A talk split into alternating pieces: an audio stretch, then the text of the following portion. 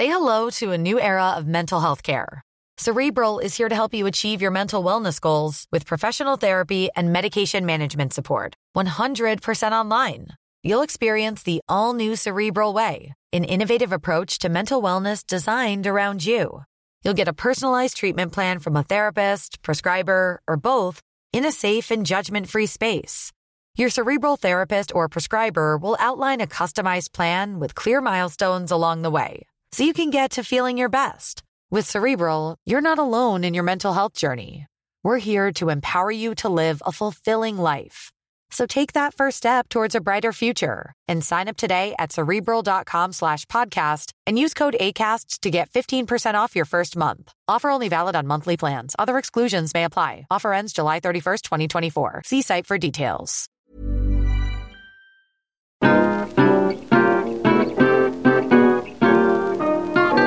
Buenas, amigas y amigos. Bienvenidas, bienvenidos una semana más al podcast Reload, programa sobre videojuegos que hacemos desde anightgames.com. Me sabe mal empezar así, pero creo que tengo que avisar de que efectivamente hoy es el programa de The Legend of Zelda Tears of the Kingdom, o uno de los programas, porque tenemos intención de ser un poco pesados, si, si queréis verlo así, con, con el juego de, de, Aonuma, de Nintendo y compañía. Pero. pero es que esa forma serpentina de decir Zelda. Como... Ya, ya, no, me ha salido mal, me ha salido mal, pero paso de, paso de no, repetirlo. Está guay, está guay, me ha gustado. Pero que. Creo que es justo avisar de que todavía falta. Que, que hay entrevista, hay actualidad. Tenemos, lo digo porque tenemos prisa nosotros también para llegar a Zelda. Pero hay que hacer las cosas en orden. Sí, hombre, bien. Hay que hacerlas bien, en condiciones. Claro, lo primero. Como si hablamos de Humanity antes del Zelda, ¿te imaginas? Bueno, eso ya es. Eso Nos es despedimos. Eso bueno, sí, gracias. Podcast Reload es posible gracias a vuestras generosas aportaciones. tal, Y al rato ya hablamos del Zelda. Nos hemos quedado sin tiempo para. no, no. Hoy nos, ya no se puede, ya no Claro. llegamos. Cinco minutos de música en plan easter egg, ¿no? Como que hay que quedarse para, para verlo del Zelda. Postcréditos. Postcrédito. Ya. 45 Vale. minutos postcrédito. Demasiado, demasiado, demasiado. Decía que si nos disponemos a hacer las cosas en orden, lo primero es saludar. Ya habéis escuchado que están por aquí Víctor, Oscar y Juan. ¿Qué tal? Hola Pep, ¿qué tal? Hola, hola, Hola. Pep, ¿qué tal? ¿Cómo estamos? Hemos jugado todos, ¿eh? Con, con el link Sí. estos días. Yo no, yo no. Ya empiezas. Que si has escrito Hay una cosa en la web, claro, estás un atrapado. primer artículo muy chulo en Pero lo hice, lo hice mirando vídeos. mirando a yo Juan en Twitch. Estás viendo walkthroughs. El otro día vi, no sé qué buscaba, de Breath of the Wild, ¿eh? de Tears of the Kingdom. Por supuesto, no quiero saber nada por adelantado. Pero vi un vídeo de 44 horas. Igual es el más largo que he visto en YouTube. El viernes había uno de 22 ya. De- Pero un, un gameplay o una. Ah, el típico no, full game, no commentary. Sí. Pero que no había visto yo el indicador de, de días. Vaya, ponía uno, dos puntos, eh, 22 creo, no, o 20 puntos, lo que sea. Días, horas, minutos y segundos. Se les fue la olla, ¿no? Eso no había visto yo nunca, creo. Pero bueno, el poder de YouTube es, es infinito. ¿Cuánto de- deberíamos nosotros tener ese récord? No, pero es difícil. El récord lo tiene el vídeo del directo de la chica estudiando con Lofi cuando se paró. Lleva eh, meses y meses. O sea, es un récord muy difícil de superar. Es difícil, ¿no? Es complicado. serio? Ya ves. Sí, Eso pues está el vídeo procesado después para... Es Sí, que sí, sí. Pararon el directo y fue eh, vamos, hecatombe en internet y la Petó, cifra petó no sé cuánto sí, era, pero era tremenda. Luego Hostia, ya ¿no? volvió. No conocía la historia. Entonces puede que, que el, el marcador de tiempo de YouTube tenga... Bueno, no, sumaría días, ¿no? No cambiará a meses en ningún momento. Imagino que puede sumar hasta, no sé, 929 días, puede poner ahí sin. Ah, tengo muchísima curiosidad por ver eso. Ya ves, ¿eh? ya ves. Nosotros teníamos que hacer el vídeo entonces más corto. que fuera menos un segundo. Que cada vez que lo ves, viajas, viajas en el tiempo hacia atrás un segundo. Y si lo pones en repeat, pues al final acabas en la época de los dinosaurios. La latencia negativa. A ver. Es que te- tengo prisa por hablar de Zelda. Yo o, juego a Zelda o hablo del Zelda. Pero no, quiero hacer nada más estos días porque me, me pongo de mala leche, me enfado como, como un chiquillo. Luego lo comento.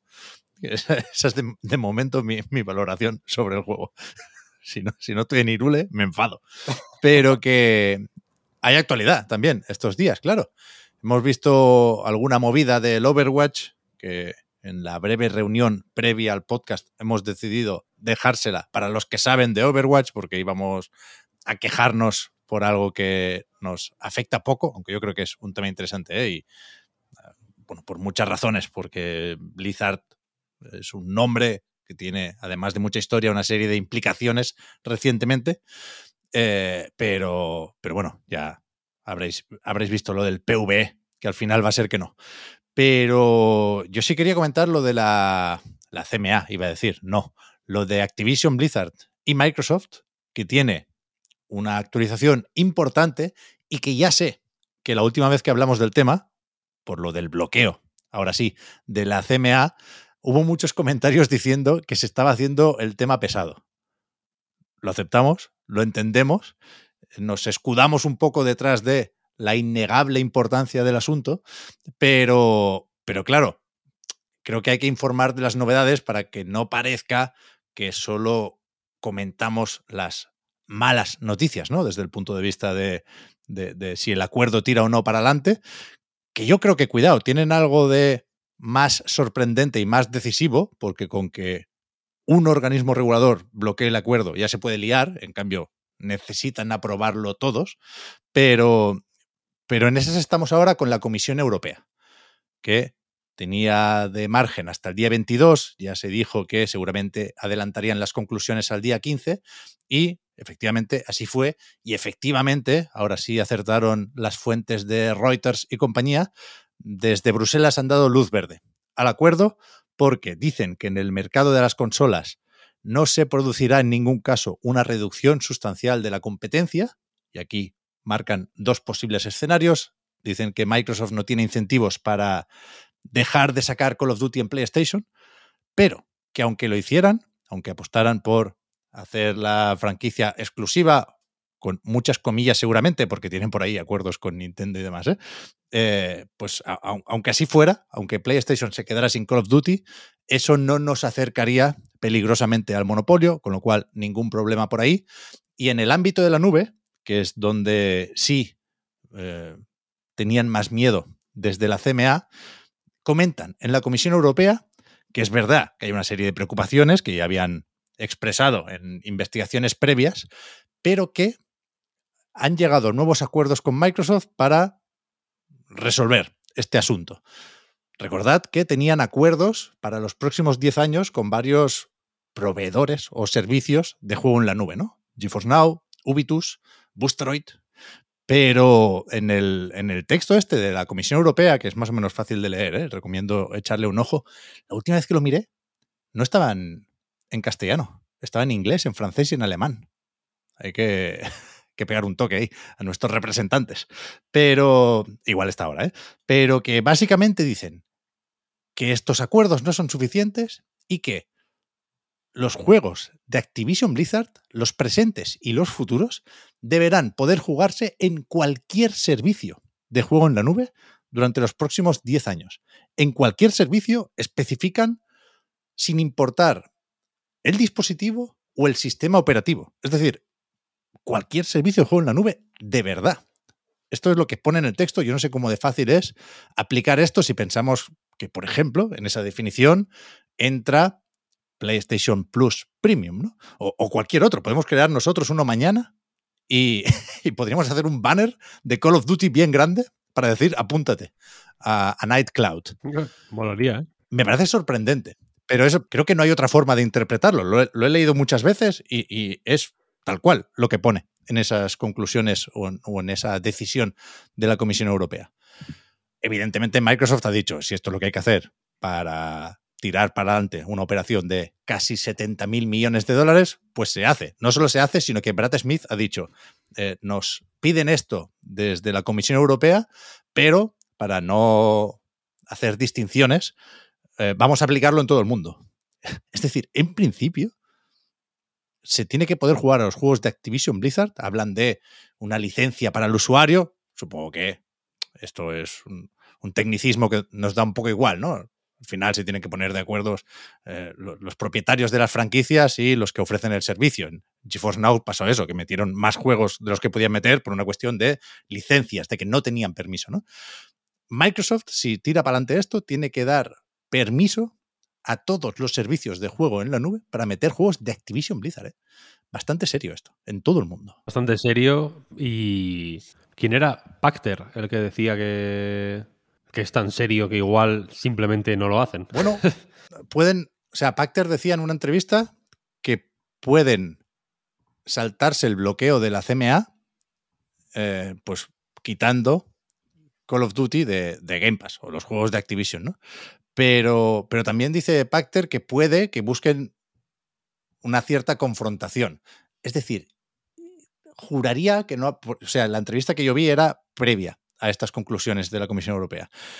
Y juraría que no decía nada de, esto, de saltarse los acuerdos y, que vengan a buscarme, ¿no?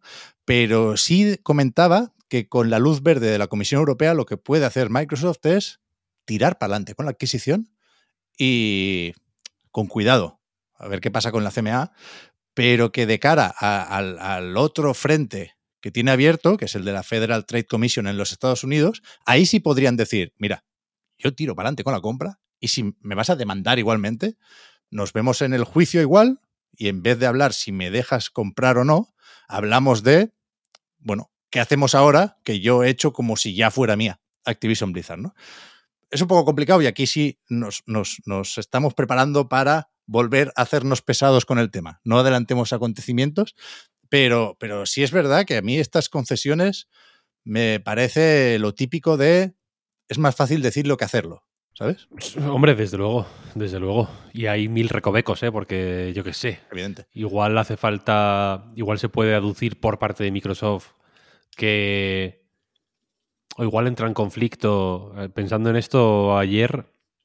Eh, se me ocurrió pensar en que quizá entra en conflicto en, lo, en las en los contratos suele haber cláusulas eh, dedicadas a bueno a garantizar que la que el, el, el, licenciatario digamos hace todo lo posible para eh, que el rendimiento y el desempeño del producto licenciado sea el mejor mm. por ejemplo no entonces igual a, a Night Cloud no, no, cumple una serie de requisitos mínimos para que eh, esos contenidos, ¿sabes? Eh, se lleguen al usuario de, la, de, la, de una manera, de, una, de la mejor manera, entre comillas, ¿no? Que por contrato tiene que tiene que cumplirse, ¿no? O sea, que quiero decir que hay que se me ocurren sin ser yo Ali McBeal, que no me malinterpretéis, eh, bueno, recovecos y, y, y, zonas grises a las que todas las partes en realidad se pueden agarrar para que esto no sea blanco o negro. ¿eh? Quiero decir, claro. este tipo de decisiones tampoco son blanco o negro, por eso son tan comentables. Y ya sé que eh, se hace muy pesado. El primer aburrido de estos soy yo, ¿eh? quiero decir, pero como veis... Em, ¿sabes? Ya está. Me, he cogido carrerilla. Ya no, ahora voy a hablar los próximos 40 minutos sobre este tema. No, pero que precisamente porque es un tema tan poco blanco o negro, si fuera blanco o negro, pues sería, mira, ha pasado esto, ah, pues fenomenal, ya está, ¿no? Y el resto podrían ser opiniones personales nuestras, pero es que en real, realmente hay muchos recovecos y, y, y, y, muchos huecos que se pueden llenar de varias maneras, en sí, realidad. Sí. Entonces, en fin, es un tema interesante, quiero decir. A ver, que, a ver cómo progresa, porque desde luego, eh, aunque, se, aunque se supone que estamos llegando al, al, al, al a la season finale, ¿no? porque tenían hasta junio para cerrar esta historia. Sí. Entonces esto ya es como el, el, final de temporada de Succession. Digamos, aquí la cosa ya se está, los personajes ya están, ya estamos al borde del girito, ¿sabes? Y, y aquí ya ha ocurrido un acontecimiento interesante, ¿no? Sí, sí. Yo, yo, estoy de acuerdo con lo que dices, Víctor, y creo que sin presuponer mala fe o sin pensar necesariamente en jugarretas o en multinacionales malignas, sí creo que es evidente que la idea general aquí es, bueno, vamos a conseguir que esto se apruebe como sea y si hay que afinar alguna decisión, pues ya lo veremos más adelante, ¿no? Desde la Comisión Europea se dice, hemos llegado a este acuerdo y vamos a montar un grupo de expertos independiente para que se asegure de que se cumplen las condiciones, se, se cumple lo aquí firmado durante esos próximos 10 años, ¿no? Con lo cual, igual dentro de tres dicen, no, no, es, cuidado, acuérdate que tienes que meter Call of Duty también en esta plataforma nueva de juego en la nube. Ya veremos, ya veremos cómo va la cosa ya veremos qué pasa con todos los actores implicados, porque yo, yo pienso en, en, en, Brad Smith, ¿no? Y en ese contrato que lleva en el bolsillo por si se encuentra a Jim Ryan y se lo quiere firmar, igual que lo firmó Nintendo, ya digo, pero en el presente suponemos, o debemos suponer, que Call of Duty sigue teniendo un acuerdo promocional con PlayStation para uno o dos juegos más. Está la cosa un poco borrosa porque sabéis la teoría esta de que en principio no tocaba Call of Duty este año, pero se hizo grande un DLC y parece que se va a acabar llamando Modern Warfare 3. Pero fíjate que igual lo vemos la semana que viene en el PlayStation Showcase. Entonces sí que sería divertido. ¿Tú crees? Que sería divertido, sí. Que, que lo vayamos No, a ver, digo- no lo sé. No lo sé, yo creo, yo, yo creo que no. A eso me evidentemente. refiero, a eso me refiero. Sería, sería incómodo, creo, para las dos partes. Pero era efectivamente una forma de enlazar con la siguiente noticia importante de esta semana, que es que por fin, yo creo que había ganas en general, Sony ha puesto fecha a su presentación grande de este año, ese PlayStation Showcase, que debería ser algo más importante, entre comillas, si queréis, que un State of Play, que en cierto momento se dio a entender que sería su presentación anual a falta de presencia en el E3, pero es que el año pasado no hubo. Por pandemia, por escasez, por vete a saber qué, no se dieron muchas explicaciones, pero de ahí lo de las ganas, ¿no? Porque hace, hace mucho, creo que fue en septiembre de 2021, ¿eh? Cuando Sony enseñó sus cartas en forma de títulos first party de PlayStation Studios. Ahí vimos el Spider-Man 2, ahí vimos el Wolverine y también un tráiler de, de Ragnarok y Gran Turismo, ¿no? Pero, pero es evidente que, toca enseñar más cosas, que tiene que haber más proyectos moderadamente ilusionantes, te diría incluso, en, en desarrollo y listos para, para enseñar aquí, ¿no? ¿Qué, qué esperamos? Hombre, mm, es el típico showcase que efectivamente, como dices, hace mucho tiempo de uno de estos, que se supone que es como el, el, el grande, ¿no? El hermano mayor del State of Play. El, aquí está la mandanga buena. Y hace tanto tiempo que ha dado... Hostia. Ha dado para especular mucho y para que haya muchos rumores. Se han juntado muchos rumores aquí. Sí. Los, pla- los planetas, si pensáis en los rumores como planetas, están hiperalineados, ¿no? Porque se habla de Metal Gear, Silent Hill, eh, Dragon's Dogma 2. Pf, En fin. Bloodborne Mil para PC, no, te lo pierdas también, ¿eh? ¿El qué? ¿El qué? Eh, Bloodborne para PC, se hablaba también Oh. hace- la semana pasada. Sí, sí. Eso ya supongo que es un- una especie de meme, El ¿no? clásico, claro. Eh, es el Bayonetta 3 un poco de, de los Sonyers, ¿eh? El Bloodborne para un PC. poquito, un poquito. Eh, y la, y la- eh, ojalá, madre mía. Ay, hostia.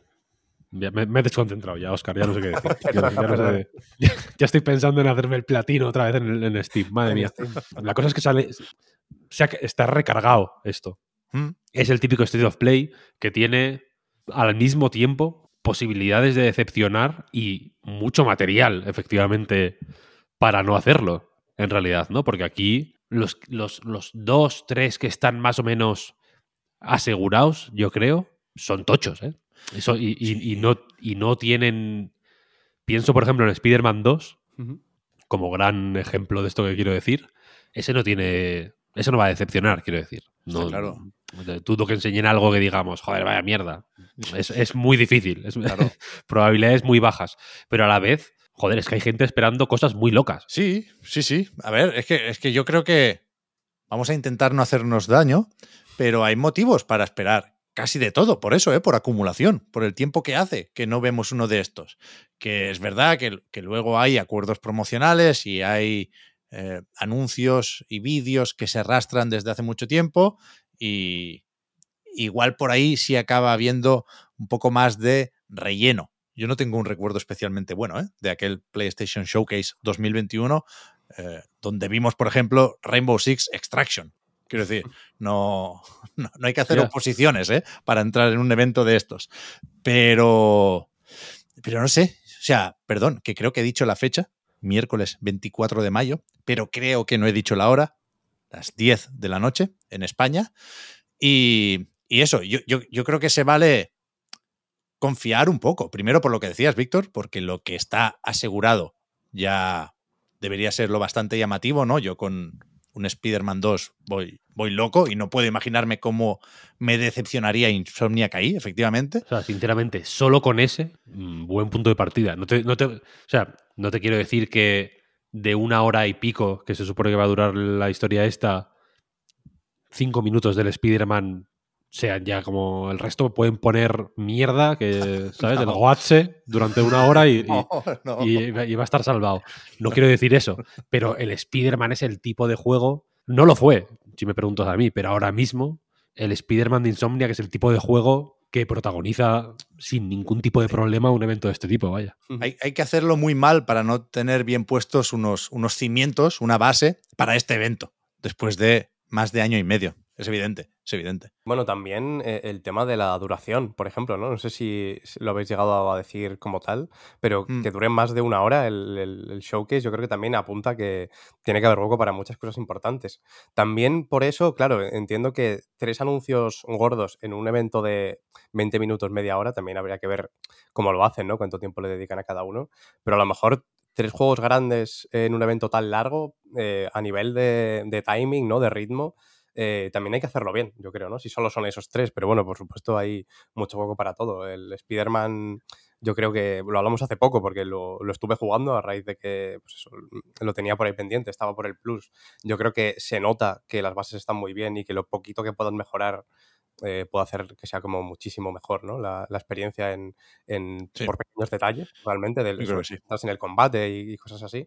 Creo que está claro que va, que va a aparecer ya no solo por el timing, ¿no? De, de que va a salir en 2023 y no sabemos nada de él, sino porque hace poco, de hecho, ha empezado un poquito como una campaña de promoción, ¿no? Eso, eh, Sí. de cara al, al segundo, ¿no? Con, con el remaster para Play 5 ya sacado de forma independiente, que antes solo estaba incluido con el Miles Morales. Pero bueno, eh, Final Fantasy XVI está claro que tiene que estar ahí. Eh, No sé si el Rebirth, lo, lo hablábamos ayer, no sé si se queda un poquito lejos, porque eran un poquito ambiguos con esto de, mm, de cuando dicen holiday, ¿no? O winter, que no saben muy bien si, si es finales de un año, principios del otro. A veces cuesta saber incluso a, a qué año se refieren, ¿no? Eh, Bueno, por poder también puede estar por ahí el Final Fantasy VII Rebirth. Sí, sí, puede, puede, Eh, puede.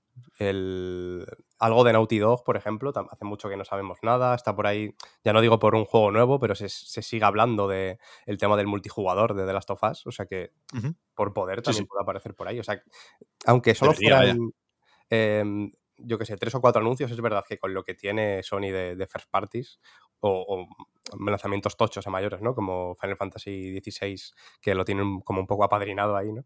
Eh, yo creo que te lo levantan, pero es eso, también eh, con lo que dura el evento hay que ver cómo se ejecuta, que es otro tema. Aquí, o sea, puestos a decir toda la información que tenemos, que es poquita, ¿eh? Aquí veremos juegos de PlayStation Studios, por supuesto, también juegos third parties, quiero decir, lo pone en el blog de PlayStation, no es un evento solo de lo suyo, y también títulos independientes. Con lo cual, eso. ¿eh? No, no pensemos en llenar una hora de juegos de estudios internos de Sony, porque no, no va de esto, nunca ha ido de esto, ¿eh? Pero, pero sabemos también que serán juegos para PlayStation 5 y PlayStation VR 2. Cuidado, no nos olvidemos todavía de las gafas. No sé si nos tenemos que olvidar ya de PlayStation 4, si no la mencionan porque ya no hace falta o ya no interesa, o realmente no veremos ningún juego intergeneracional. Me cuesta de creer, pero me hace también un poco de ilusión. Y, sabiendo todo esto, ya digo, ¿eh? podríamos estar aquí mucho rato especulando, entonces no llegaremos nunca al, al Zelda, pero la semana que viene ya, como es un miércoles, comentaremos lo visto en el showcase, ¿no? Pensando en eso, os voy a pedir. Tres juegos que esperéis con muchísimas ganas, sin importar Hmm. la- las probabilidades de que salgan ahí. Uf, es que sin importar las probabilidades, Pep, lo del Bloodborne Bueno, o sea, tú, tú decides si las tienes o no en cuenta. Yo voy a tirar a tablero, por ejemplo, Sí, sí, porque no, quiero hacerme No daño. voy a arriesgar tanto, desde luego.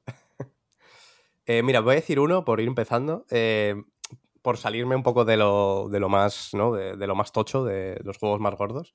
em, por esto de los indies, a mí un juego que creo que lo he comentado en algún reload que se llama Skim, S-C-H-I-M, Schim se escribiría, que es un juego que, que promocionó mucho, ¿no? PlayStation Indies, el sello este indie que tiene, que tiene Le mola el. Yoshida, sí. Sí, le mola, le mola bastante al Yoshida y hace mucho que no se sabe de él. Yo estoy metido en el Discord a ver qué se cuentan, qué pasa con el lanzamiento o tal. Eh, hablaban de que a lo mejor a partir de, de verano, de finales de verano, así que puede que no sea mala ir comentando algo. Así que bueno, yo voy a decir este que, que pinta muy, muy Pero esto, guapote. pero esto no, es, no es un poco de State of Play. Quiero decir que a mí, a mí me gusta mucho, ¿eh? Sí, Creo que está muy guay. Pero State of Play. sí, entiendo porque pu- puede parecer más o menos contenido, pero, o sea, por, ¿no? Por, por lo que es el juego y por cómo funciona el juego, como una cosa como más gimmick en sí mismo, ¿no? El propio juego. Pero aún así, lo, mm, no sé, ya que tiene espacio para indies, pues un indie es y, joder, pinta, pinta muy bien. Y yo creo que el Yoshida también, si, si le mola el Yoshida, meterá presión para que se hable de, de los que le molen. Pobre Yoshida. No le hacen caso. No le hacen caso. Vale, paso el testigo. Fíjate, pues yo creo que el Scheme entra muy bien, junto con el Little Devil Inside, que también se anunció en muchos eventos de Uh, PlayStation. No, no, no. Malfario, Sí, sí, sí. tío. Pero, Un que- pero, picadito. pero, pero que Pensad no, que en no. gran- O sea, estamos soñando, pensad. Claro. Bueno, pero has, dicho- has dicho tres. Dejadme ir de, de poco a lo pero grande, que por es, favor. que es el, Eh, que es el showcase, que llevamos dos años. O sea, que, que no. Cuando, Luego- luego- luego cuando me fichen Sony o quien sea para eh, planificar eventos, que es el trabajo de mis sueños, no, no, no puedo contar con vosotros si venís así. Claro, No, hombre, tú, abres, tú abres con el Spider-Man, espectacular. Luego tienes un bloquecito de cosas eh, cercanas, interesantes. En medio, un bombazo. Y luego un picadito VRB de VR2 y cosas como el Scheme, el Little Inside para dejar paso al anuncio de Naughty Dog al final. Lo cierras, espectacular. Claro, es que eso ya lo damos por hecho, además. me estáis haciendo un. State of Play. Me estáis haciendo un State of Play. Una falta Sí. de costumbre será, claro. Y yo os pido un showcase. Sí, sí, sí. sí, No, sí. pero has- has pedido tres y no tiene que ser tres eh, gigantes. ya, todos ya, tres. ya, luego, ya, claro, ya, luego ya. fallamos todo y de repente, fíjate. No, no, está claro, está claro, está claro. Está bien, yo tengo ganas también, ¿eh? O sea, me, me- me apetece mucho el Little Devil Inside. Pero. Pero. no. Da mala suerte poner juegos que son memes. Mira lo que ha pasado con el Silksong. Ya, bueno. es verdad. ¿Tú cuáles esperas, Pepe? A ver, lanza. Yo a tablero total. Yo quiero garantías. Estoy, estoy harto de decepciones y de contratiempos. Spider-Man 2, multijugador de Last of Us Toma y Astrobot o lo que carajo Oh, sea yeah. del Team sí. Eso, Ya está. Y, y- y Es a que- tope con, con las third parties, pero ya me lo enseñaréis otro día. Quiero decir, Ubisoft, el Avatar. Yo tengo ganas de Frontiers of Pandora. Culpable. Pero ya lo veré el 12 de junio en el Ubisoft Forward. Yo aquí vengo a hacer las paces con el Jimbo.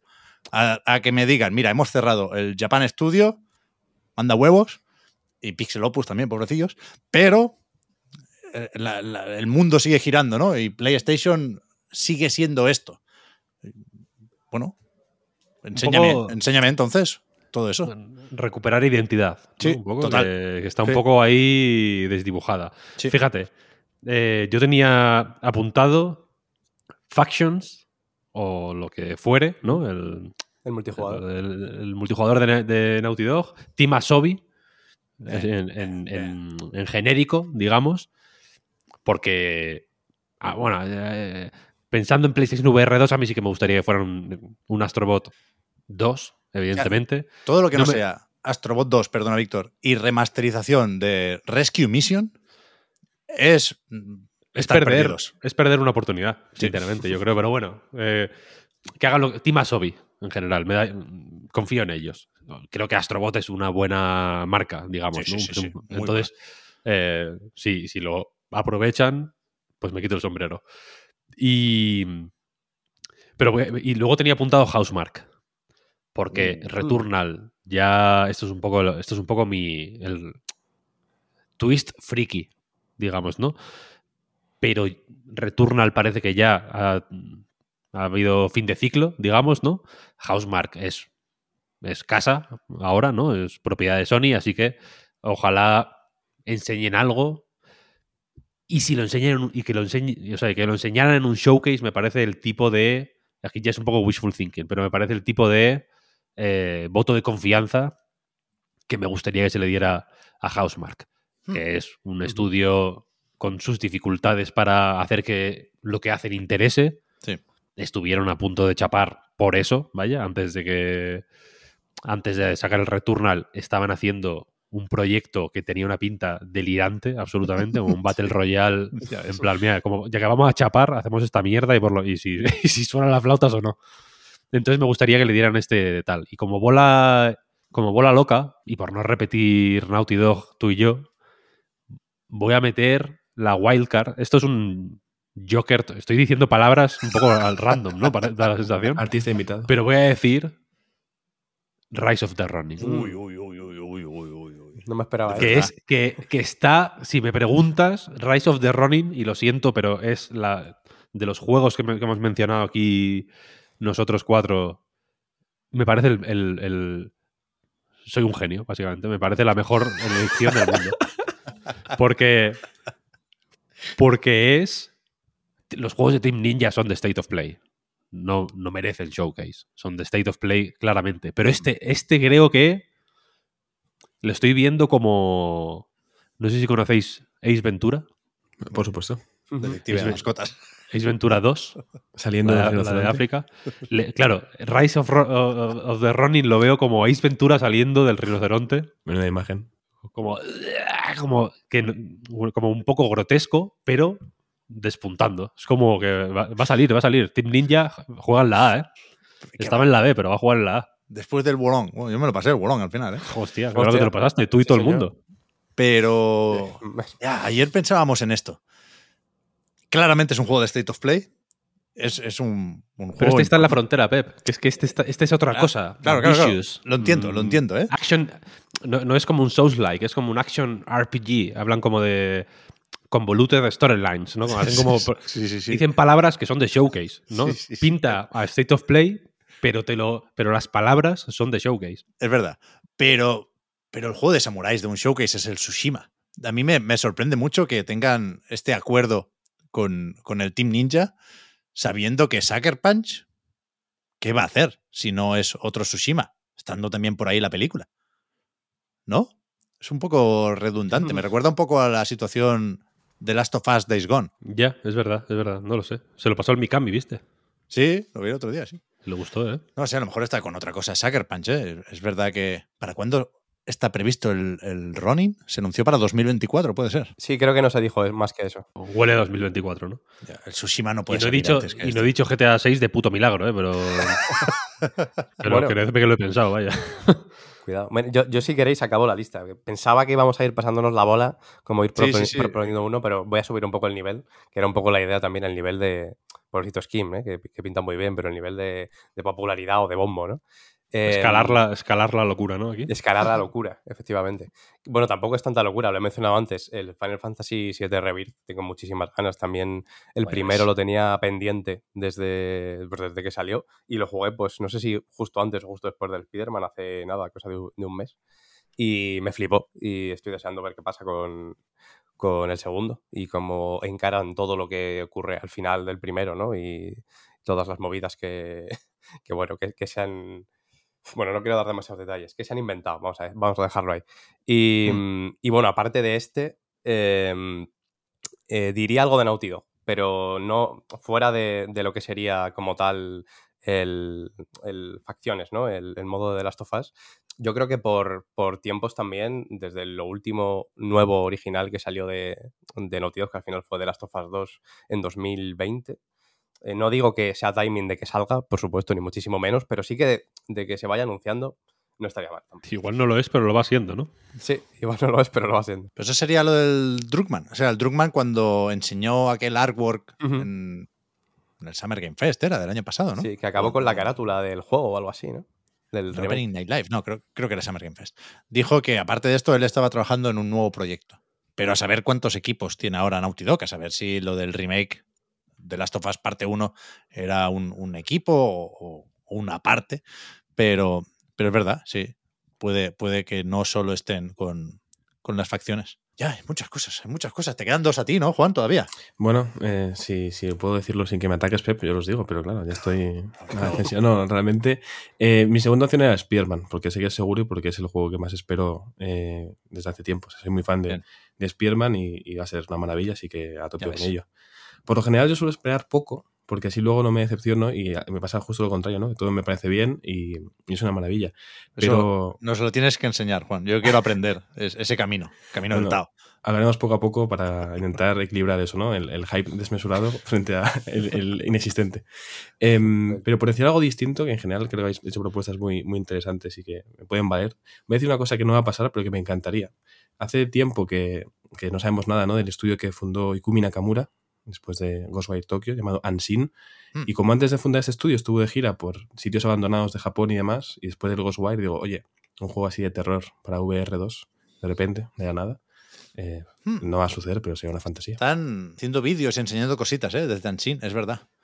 ya estuve a punto de comprarme un, un, libro de fotografías de Ikumi Nakamura, que mola bastante. Ojo. Pero me parece bien, bien, bien. Eso sí sería de showcase, ¿bien? Yo creo que sí. Yo creo que sí. Gracias, gracias. O sea, hay que, visto que no nos queda otra, hay que revalorizar los estudios de veteranos o intentar buscar estudios de veteranos que, quieren hacer cosas interesantes. Creo que Ikumi Nakamura puede, puede ser una de esas figuras. Pero, pero es verdad que también hay, bueno, por supuesto nos, nos, nos gustará saber que preparan en Santa Mónica también, ¿no? Que es verdad que acaban de sacar Ragnarok, pero en principio Cory Barlock está con, con, otro proyecto desde hace un buen tiempo. Ahí, no sé, quizá nos llevamos sorpresas con eso, ¿no? Con ese discurso que lleva repitiendo PlayStation desde hace mucho tiempo de quizá no estamos comprando tantos estudios como otros, pero sí estamos invirtiendo mucho para hacer crecer los estudios que ya tenemos. Eso se traduce en más equipos, en más desarrollos en paralelo, ¿no?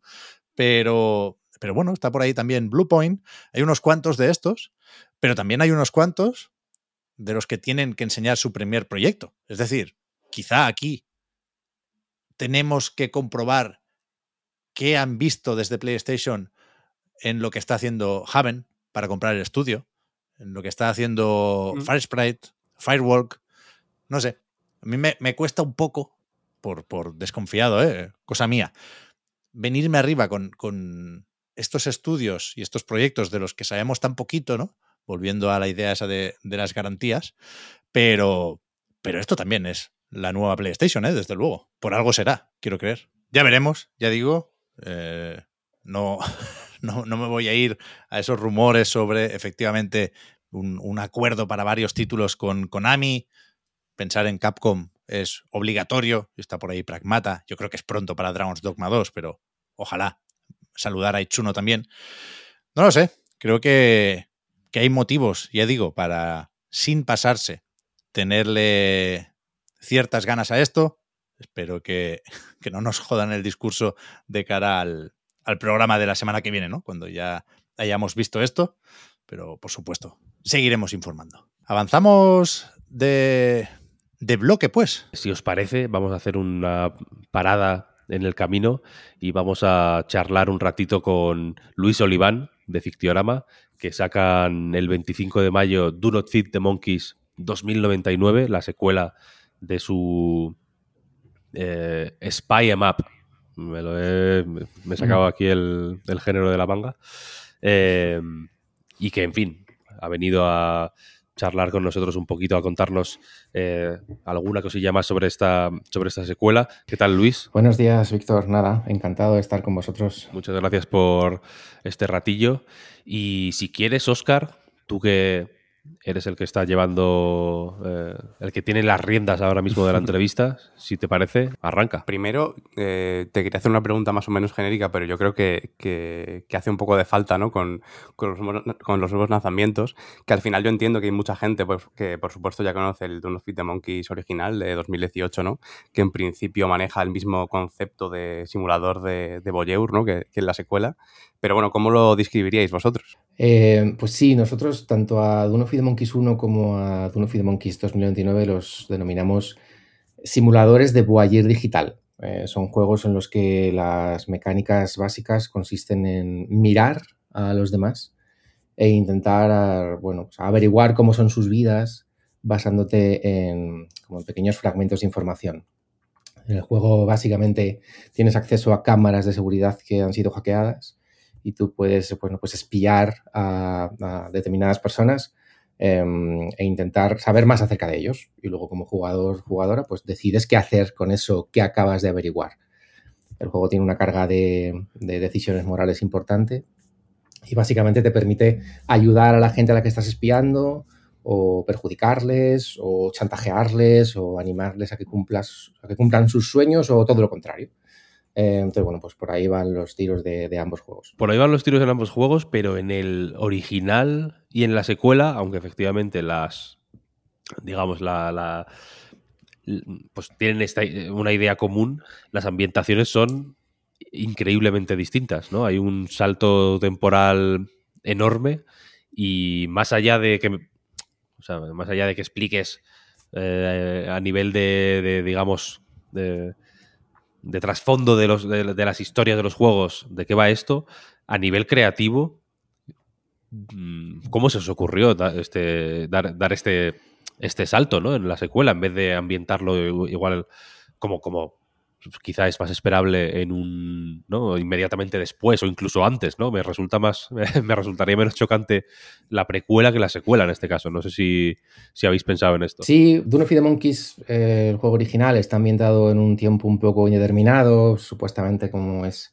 es bastante contemporáneo, pero nunca queda claro porque bueno, hay algunos elementos que, digamos que jugamos también un poco con un poco de, extrañeza en la combinación de algunos elementos, pero básicamente está ambientado en, nuestros días o en un momento parecido. Y, y, bueno, ambos juegos en realidad a nosotros nos sirven como mecanismo para hablar de temas que nos preocupan, de temas políticos, sociales, tecnológicos, financieros. Es básicamente lo que intentamos cada vez que hacemos un, juego. Eh, aprovechar para, por encima de esa capa lúdica, meter pues algunas reflexiones sobre cosas que nos preocupan como ciudadanos. ¿no? Entonces, cuando pensamos en hacer una secuela, nos pareció que ambientarla en un futuro relativamente cercano, en el año 2099, pues primero nos permitía pasarlo muy bien como creadores, porque bueno, eh, ese setting nos, nos, daba la ocasión de incluir pues mmm, aliens y robots y androides y, y una sociedad como más distópica que la que pintábamos en, en Dawn of the Monkeys, siempre con un tono de humor, a veces un humor negro, un humor un poco cáustico.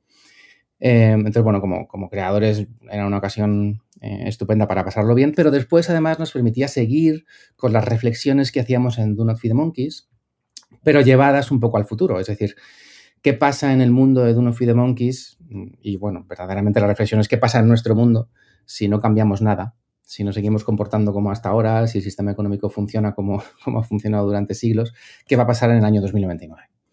Eh, entonces, bueno, cumplía ambos requisitos, ¿no? No, ¿no? Nos permitía, como digo, crear historias todavía más locas que en Dune of the Monkeys y además mm, reflexionar sobre el futuro de nuestra sociedad. Así que, bueno, esas son un poco las, dos razones que nos llevaron a cambiar el tiempo. Al final es, claro, esto de que sea futurista eh, hace como que sea una versión un poquito más exagerada de, de los temas que ya comentabais en, en, el primer juego, ¿no? Hay, un poco ahí de, de posverdad, de desinformación, de temas eh, conspiranoicos a tutiplén. Ayer mismo me rejugué la demo por tenerla fresca y había un, un, hombre que aparecía y te decía directamente que lo que quiere ser es eh, conspiranoico profesional, ¿no? Como, mm. como que de eso es de lo que quiere vivir. es un poco ese tipo de problemáticas sociales. Eh, ¿De dónde viene ese interés en, en, esos temas? Como digo, en realidad lo que intentamos es hablar de, de cosas que nos preocupan. O sea, decir, como, como ciudadanos de a pie, pues hay cosas del mundo en el que vivimos que, que no nos gustan e intentamos poner el foco sobre ellas. No, no, tanto para hacer juegos didácticos o con una carga política clara. Nuestra primera intención siempre es que el jugador jugadora se lo pase bien, que se entretenga, que se divierta, o como cada uno quiera llamarlo. ¿no? Pero por encima de, de, esa parte, siempre intentamos reflexionar. Y en el caso de, de Dawn of the Monkeys 2029, pues sí, pintamos una sociedad en la que las cosas van bastante mal. Eh, directamente el, el, planeta Tierra pues, eh, se ha convertido en un lugar inhabitable porque se ha quedado sin recursos, pero al mismo tiempo hay una especie de nostalgia por la idea del planeta Tierra en el que todo era maravilloso y había agua pura y, se podía beber, ¿no? O como echa, echamos de menos aquello que hemos destruido hace muy poquito. Eh, las grandes corporaciones tienen tanto poder que ahora son capaces de sponsorizar planetas, ¿no? Que para uh -huh. nosotros era como el paso siguiente, ¿no? Después de sponsorizar teatros o estadios de fútbol, pues ahora ya sponsorizan nuevos planetas eh, que les sirven como, como, plataforma de promoción, ¿no? Blue Bob era la Tierra, ¿no? Eh, sí, Blue Bob es el país en el que es el planeta en el que vive el protagonista y de hecho hay una relación un poco especial con un personaje nuevo que incluimos, que es una especie de asistente personal, pero que, ha puesto ahí la marca, ¿no? Blue Bob en este caso. Em, y bueno, pues básicamente la situación política es bastante caótica em, y por supuesto a nivel financiero y social pues las cosas se han disparado, la desigualdad es mucho más alta, eh, hay problemas nuevos que derivan de los antiguos, pues como la discriminación a las nuevas especies de aliens que viven con los humanos. Básicamente era pues reflexionar sobre problemas actuales, pero dándoles un enfoque eh, en el futuro. Esto que te comentas de la nostalgia por eh, las aguas limpias de la tierra, etcétera, etcétera, me resulta interesante porque no es, mm, o sea, no es un, es un tema efectivamente muy contemporáneo, no es tontería, ¿no? Como esta, estas ganas de nostalgia, como de, como de estas ganas de tener, de sentir nostalgia hasta el punto de, de, forzarla a veces, ¿no? uno de los, uno de los, bueno, una línea de pensamiento que, que, sigue de cerca o que siempre, o, con la que se cruza siempre este tipo de em, ficciones distópicas o que, o que reflexionan desde la distopía sobre temas explícitamente contemporáneos, se encuentra siempre con la, con la problemática de que eh, un poco la, esta reflexión, digamos, desde la ficción, no voy a decir que anula, pero sí que un poco a veces se le culpa de, frenar o de aliviar un poco la, protesta actual, quiero decir, ¿no? las ganas o la necesidad de actuar ahora, un poco como que verlas resueltas, entre comillas, en una ficción, como que son un pequeño bálsamo que, alivia el picor ahora, ¿no? Y que hace que la gente se eh, conforme un poquito más, si lo quieres decir así, ¿no? No sé cómo es eh, desde desde el backstage, digamos, ¿no? Desde vuestro lado de, eh, como dices, crear estas ficciones desde la preocupación personal y actual y, muy asentada en, problemas y en temas pues con los que convivimos eh, todo el mundo en el, día a día. No sé cómo es gestionar esto, ¿no? No, ¿no? no sé si tenéis en mente esta preocupación de no caer en la. en el. en la ficción desmovilizadora por llamarlo de alguna forma. Es un tema que nos preocupa. De hecho, hablabas del tema de la nostalgia, que yo creo que es un tema recurrente, no solo de nuestro tiempo, sino de todos los tiempos. Lo que pasa es que es verdad que sí que hemos ido viendo que en ese sentido este tema de la nostalgia, de la nostalgia que a veces puede ser un poco anestésico, Además se produce como cada vez que en ciclos más cortos, ¿no? Y echamos de menos em, lo felices que éramos casi la semana pasada, ¿no? Pero, sí, sí. A, eso me refería con las, como con el hambre de nostalgia, como que queremos sentir la nostalgia de alguna manera. Sí, sí, no, y, es cierto que tiene un elemento un poco peligroso porque la nostalgia supone además una idealización. Em, y en realidad yo creo que lo, razonable es intentar siempre a mejor, ir a mejor, ¿no? Y, no, y no lamentarse de que perdimos lo que era bueno, ¿no? Em, pero, pero ahí sí, o sea, te doy la razón, Víctor. Nosotros, eh, ya comentaba al principio, intentamos que nuestros juegos no caigan en, el, en la visión un poco más de adoctrinamiento, por ejemplo. Em, ni por supuesto la carga moralizante, ni, mucho menos un tono didáctico. Porque precisamente nos parece más rico como creadores que, sean los propios jugadores y jugadoras los que, los que decidan dónde poner el freno. ¿no? Eh, somos conscientes de que tú puedes jugar a Dune of the Monkeys o a Dune of the Monkeys 2029 sin hacerte ninguna pregunta acerca de las cosas que contamos, ¿no? Y de hecho nos parece incluso muy gracioso cuando vemos algún vídeo en YouTube del juego original de Dune of the Monkeys, de estos speedrunners que se pasan el juego en, yo qué sé, en, 12 minutos, ¿no? Y que, es algo que ni siquiera nosotros podemos hacer, porque en realidad pasan de la historia, pasan de, las, de, la, de la reflexión, pasan de la narrativa y se centran en la parte de recursos. El juego tiene una parte de gestión de recursos también muy intensa que complementa la narrativa. Y es como, bien, bueno, el juego es tuyo, eh, juégalo como quieras. Y esa es una experiencia perfectamente satisfactoria. ¿no? Em, pero nosotros como creadores nos parece muy rico, mm, digamos que camuflar o esconder todas esas capas de, pensamiento al final y de, bueno, pues de ideología en realidad, em, por detrás del aspecto lúdico, ¿no? Y luego ya, bueno, pues que, jugadores y jugadores, eh, jugadores saquen sus conclusiones, ¿no? A nosotros eso nos parece mucho más, mucho más eh, creativo, ¿no? Y, es curioso además que muchas veces, eh, bueno, solemos leer, no sé si, si, es bueno o malo, pero solemos leer casi todos los comentarios que se hacen sobre nuestros juegos. Y, y es curioso ver cómo distintos jugadores, jugadoras, eh, pues nos, ponen en un espectro u otro de su abanico político, ¿no? Como, bueno, pues, en fin, estás entendiendo lo que tú quieres entender, obviamente, porque eres tú quien juega el juego y quien decide cómo interpretar lo que nosotros lanzamos. Hablabas eh, un poco de, las posibilidades y de las formas de encarar eh, el juego para cada persona, ¿no? En función de cómo juegues.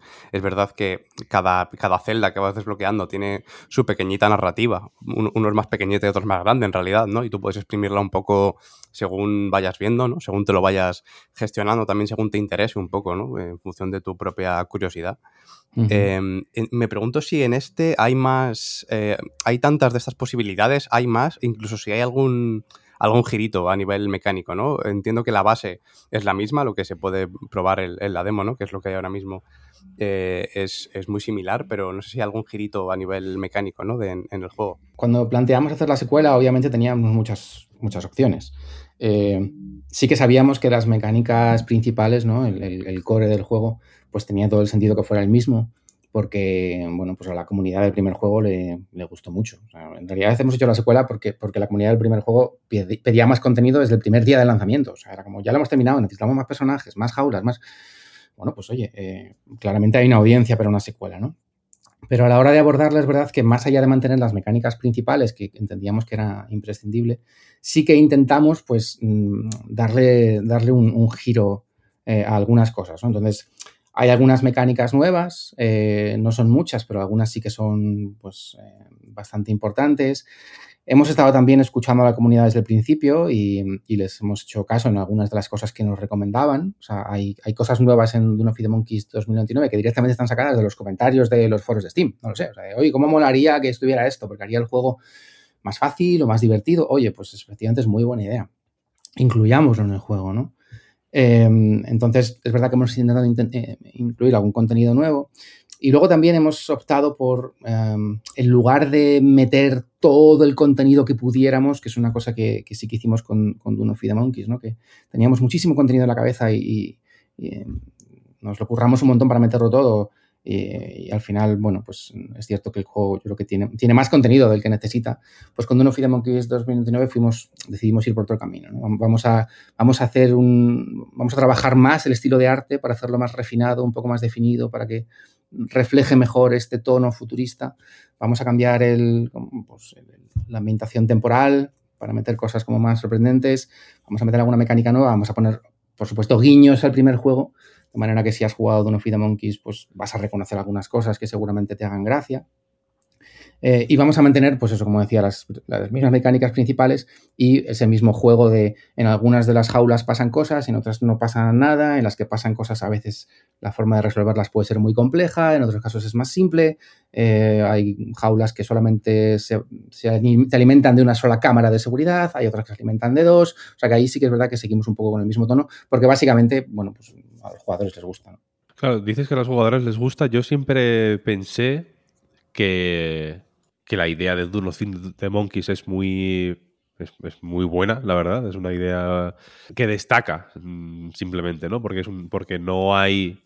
Eh, no, es lo que se suele ver. Pero nunca, eh, siendo yo fan del primer juego, no, no, conseguí yo localizar o, hacerme una idea muy clara de cuál fue la recepción de ese juego.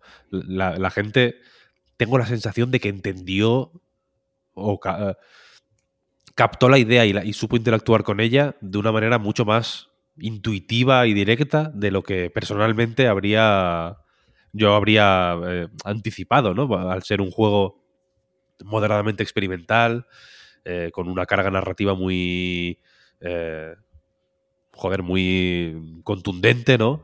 No sé si ¿Os sorprendió a vosotros también? A ver, es cierto que desde que empezamos con el concepto del Dune of the Monkeys original, eh, bueno, teníamos la intuición de que, de que teníamos entre manos una idea potente, una idea, como comentas, original, poco vista, que además, bueno, pues podíamos mezclar distintos eh, juegos de mecánicas de manera muy sugerente para atraer a distintos tipos de jugadoras y jugadores. O sea, sabíamos que lo que teníamos entre manos podía molar. Pero es verdad que el concepto era tan poco habitual que, no teníamos ni idea de, si el juego se iba a entender, ni siquiera, ¿eh? o sea, sinceramente. Eh, entonces es cierto que para Dawn of the Monkeys hicimos muchas sesiones de playtesting. Eh, las primeras eran un fracaso absoluto, nadie entendía nada, nadie sabía cómo se jugaba, obviamente porque no, estábamos, enseñando a jugarlo. Y ahí empezamos a incluir una serie de tutoriales que, bueno, intentamos que no fueran muy, muy, muy intrusivos. Montamos también un pequeño sistema que lo guay es que pasa completamente inadvertido para la persona que lo juega. Eh, y, que, se basa en, bueno, si tú no te, si, si, si, no aprendes por ti mismo algunas mecánicas, cuando llegue un momento concreto te las vamos a enseñar. Eh, y luego es verdad que las mecánicas principales sí que las enseñamos claramente en el tutorial, porque si no, pues el juego no es tan intuitivo como para eso, ¿no? Y a medida que lo fuimos llevando a, a eventos, nos, nos, íbamos dando cuenta de que, de que el sistema funcionaba. Es decir, de que esa propuesta de tutorial no guiadísimo, ¿no? No de la mano, sino un poco más abierto, dejando al jugador que descubriera el juego por sí mismo, pues a, a, la gente que jugaba al juego les molaba mucho, ¿no? Porque una de las cosas guays de los juegos, cuando los tutoriales están bien diseñados, es que como jugador te hacen sentir listo, ¿no? Te hacen sentir como, ah, lo he descubierto yo, lo he hecho yo, como molo, ¿no? Eh, El, juego no me está diciendo cómo hacerlo. Claro, cuando eso ocurre es que el juego está muy bien diseñado, en realidad. Eh, en nuestro caso no llegamos a ese punto, ¿no? No llegamos al punto de Nintendo, que hace las cosas maravillosamente bien. Eh, pero sí que hicimos un esfuerzo muy grande porque el, porque el tutorial fuera lo menos intrusivo posible. Y, y, bueno, pues ya digo, según íbamos llevando el juego a eventos, mm, la gente lo iba entendiendo mejor hasta que llegó un punto que dijimos, vale, ya está, este es el punto en el que si metemos más, si metemos más carga de, tutoriales va a ser muy pesado y si quitamos algo es posible que, los jugadores no se enteren. Y en líneas generales, desde que el juego se lanzó, por supuesto, los primeros días estás ahí súper pendiente de lo que dice todo el mundo, pues era como, bueno, bien, eh, funciona. O sea, decir, eh, la gente se entera. Que era un miedo que, como digo, no nos, no nos quitamos de la cabeza hasta que el juego se puso a la venta. Y dijimos que a lo mejor sale y nadie sabe jugarlo. O sea, por mucho que hemos visto que en los eventos parece que funciona, a lo mejor nadie lo juega, a lo mejor nadie lo entiende, a lo mejor les aburre. Que yo creo que es el, miedo que tiene siempre todo desarrollador, ¿no? Cuando saca un juego. Pero en el caso de Unofi de Monkeys 1, pues bueno, vimos que la combinación funcionaba. Entonces era una, muy buena base de cara a hacer una secuela, ¿no? Mantener lo que sabíamos que funcionaba y luego pues añadir otras cositas que fueran como recompensas para los jugadores de la primera parte y que conforman un juego nuevo, de manera que no hace falta haber jugado Uno de Monkeys 1 para disfrutar de Uno de Monkeys 2099. Yo creo que sí que desde luego se entiende bien el juego, se entiende rápido el funcionamiento de todo, pero lo que es, desde luego está claro también es que hay muchas cosas a tener en cuenta y es un juego bastante exigente, eh, realmente, ¿no? O sea, yo la, las primeras partidas que jugué recuerdo, recuerdo sudar y, estar pensando en todas las cosas de, las que tenía que estar pendiente, ¿no? De, de las cámaras, de el alquiler, de de la comida, ¿no? Hay, muchas cosas por ahí. No sé si este nivel de exigencia se mantiene también en el 2099. Sí, eh, ahí hemos, hemos un poco, hemos jugado la misma carta, ¿no? Y, y de hecho, tanto con Dune of the Monkeys 1 como con Dune of the Monkeys 2099 y el otro juego en el que estamos trabajando ahora, que se llama The Fabulous Film Machine, eh, hemos ido por una vía que sabemos que es pelín arriesgada, pero que a nosotros como jugadores nos satisface mucho y que, y que en Dune of Monkeys 1 por lo menos hemos visto que funciona. ¿no? Y ese tipo de juegos en los que la primera partida que haces eh, muchas veces es una prueba. Es decir, estás aprendiendo, estás, estás un poco eh, entendiendo las mecánicas, eh, sabiendo dónde están las cosas, averiguando para qué sirve cada cosa. ¿no? Y como las partidas al final, bueno, no, no son excesivamente largas, quiero decir que tú puedes parar el juego cuando quieras y volver a empezar y eso no supone una penalización muy fuerte, pues eh, la partida buena va a ser la segunda, que es cuando ya, ah, vale, ya lo he entendido, ya sé de qué va esto. Eh, pero el juego te ha provocado la suficiente curiosidad como para que empieces una partida nueva. Eh, entonces, esa, propuesta que a nosotros como jugadores muchas veces nos, nos, fascina, ¿no? Porque es como muy intrigante de, ah, vale, le he echado 15 minutos, ahora ya sé jugar, pero por si he metido la pata empiezo otra vez. A nosotros como jugadores no, nos, nos, gusta mucho esa sensación. Entonces, bueno, intentamos mantenerla tanto en Dune of the Monkeys 1 como en Dune of the Monkeys 2 y en The Fabulous Machine. Eh, y bueno, de momento, para la primera parte de, de Dune of the Monkeys 1 parece que, parece, parece que funcionó. Esperamos que funcione también para la segunda parte. Hay, hay, como más juegos así ahora, ¿no? Tengo la sensación, como que la. Los. Los, los triple A. O, la, o, la, el mainstream del videojuego, ¿no? Que, es, que, que funciona un poco de la de, de la manera opuesta, seguramente, ¿no? Hmm, La primera partida idealmente tiene que ser la mejor posible. No, no, no puede haber eh, lugar para el error y hacen todo lo posible para que mm, paso a paso cada, cada decisión que tomes, sea buena o sea mala, mm, te la, te la percibas como la mejor posible, ¿no? Como que no tienen confianza en que la gente eh, le puede encontrar el gusto a liarla. Es cierto que Do Not Feed the Monkeys parece más fácil de lo que es. O sea, cuando lo ves, digamos, cuando lo ves capturas en Steam, quiero decir, antes de comprarlo, piensas, wow, qué, qué relajación, ¿no? Voy a, voy a echar aquí la tarde tranquilamente. Y luego ya es como, hostia, no, no, esto efectivamente la puedes cagar. Y creo que es, y, creo que es eh, importante, en realidad, ¿no? Que- tener esa capacidad para cagarla y decir, vale, la, la he liado así, o, o tener el sentido del humor, si lo, que, si lo quieres llamar de esa manera, de decir, vale, eh, la, no, bueno, la he liado, no pasa nada, ¿no? Eh, la- eh, Mm. la- shit happens, como se, como se dice en inglés, y de intentarlo de nuevo. Eh, yo pienso mucho, eh, sé que no tiene, es un tema un poco más vulgar, pero pienso mucho que esta manera de, de plantear un videojuego, que seguramente también se puede asociar con, yo que sé, con lo que hacen los roguelikes, o, Mm. ¿no? Slade Spire, en Slade Spire Sí. pierdes constantemente, ¿no? Y la, y Mm. la gracia es eh, cogerle el gustillo a perder, ¿no? Y, y verle la, la, capacidad de aprendizaje, ¿no? A mí me parece. Creo que se. O, o, bueno, como la asocio normalmente a cierto juego, de, a cierto tipo de juego eh, de presupuesto más bajo, hecho por equipos más pequeños, etcétera, etcétera.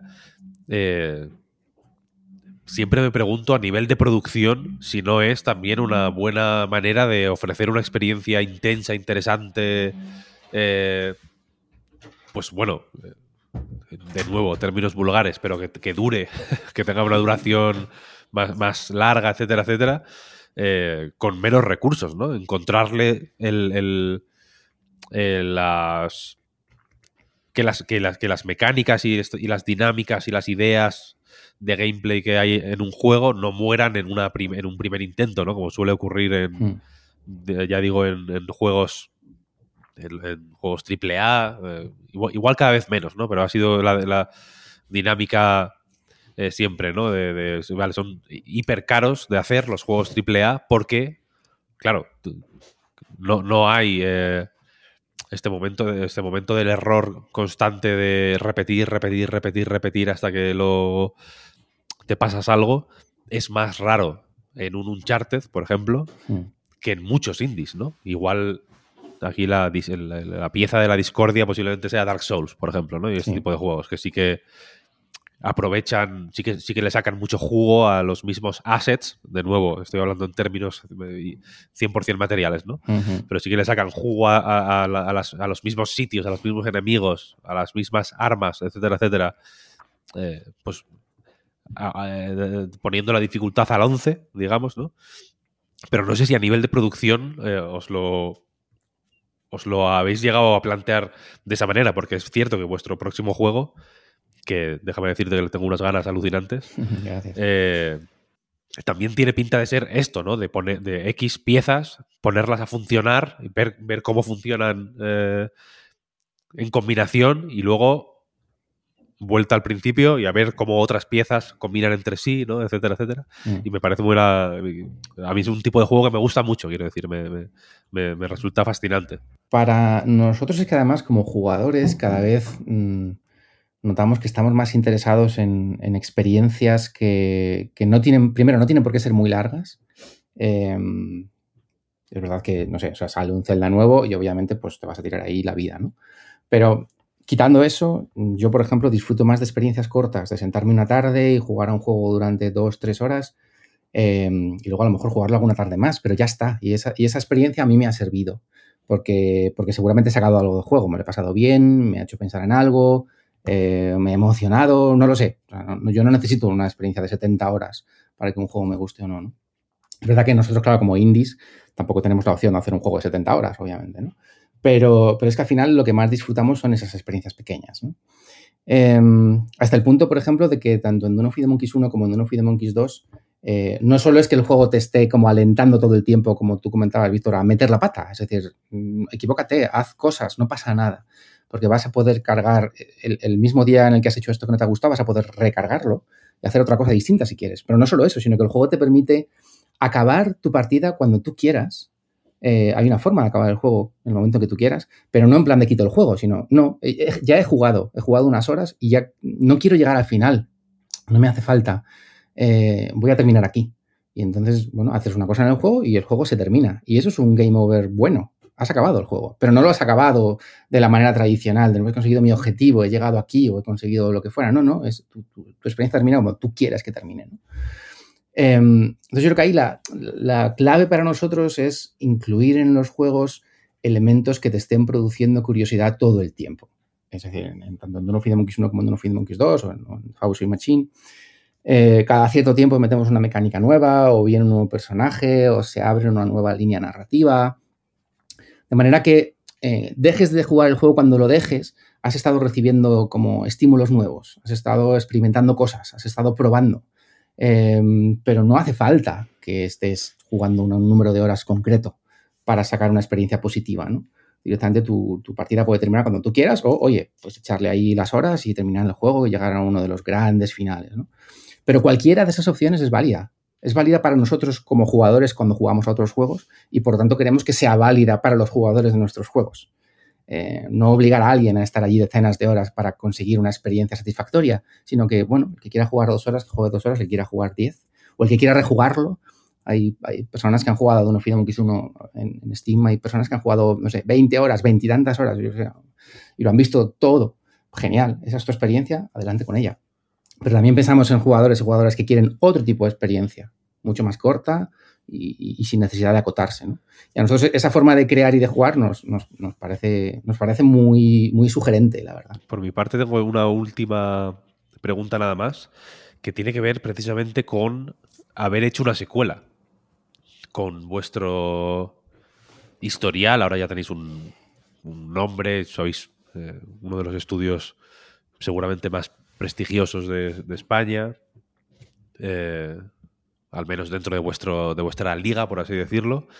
Y fíjate que yo me habría imaginado que, que, de hacer una secuela, posiblemente habríais querido volver antes a eh, Death Synchronicity que a Not Feed the Monkeys, ¿no? Porque Death Synchronicity eh, recuerdo haber seguido de cerca el desarrollo, vaya, haber estado con vosotros en el estudio, que os, fui a ver alguna vez y, todo, y había había muchísima pasión, había muchísimo curro, había muchísimo mucha carne en el asador.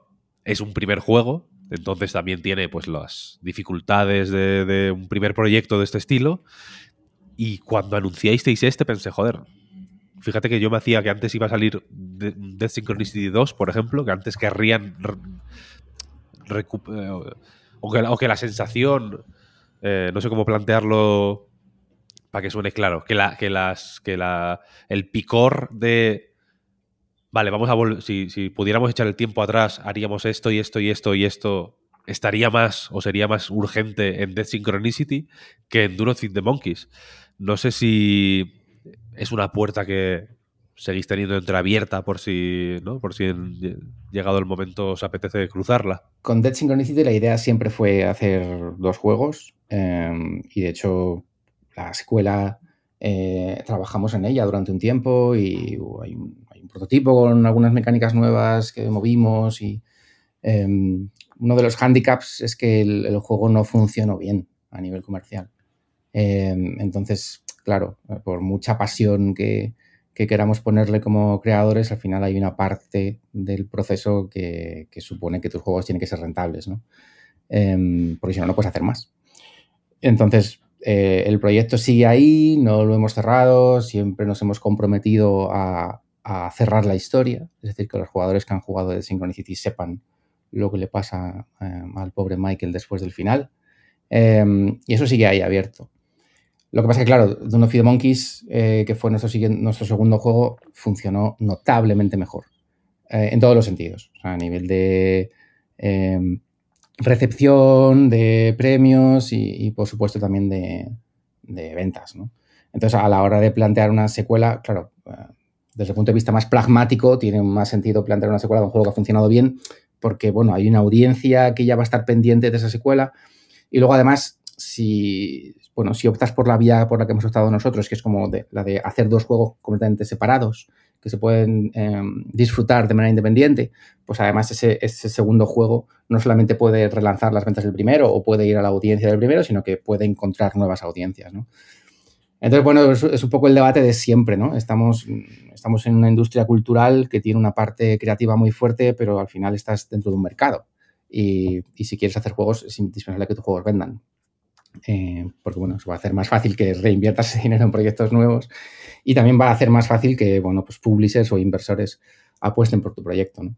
Em, pero bueno, sinceramente, la idea de hacer la secuela de Dune of the Monkeys estuvo ahí desde el principio, desde que vimos la recepción del primer juego.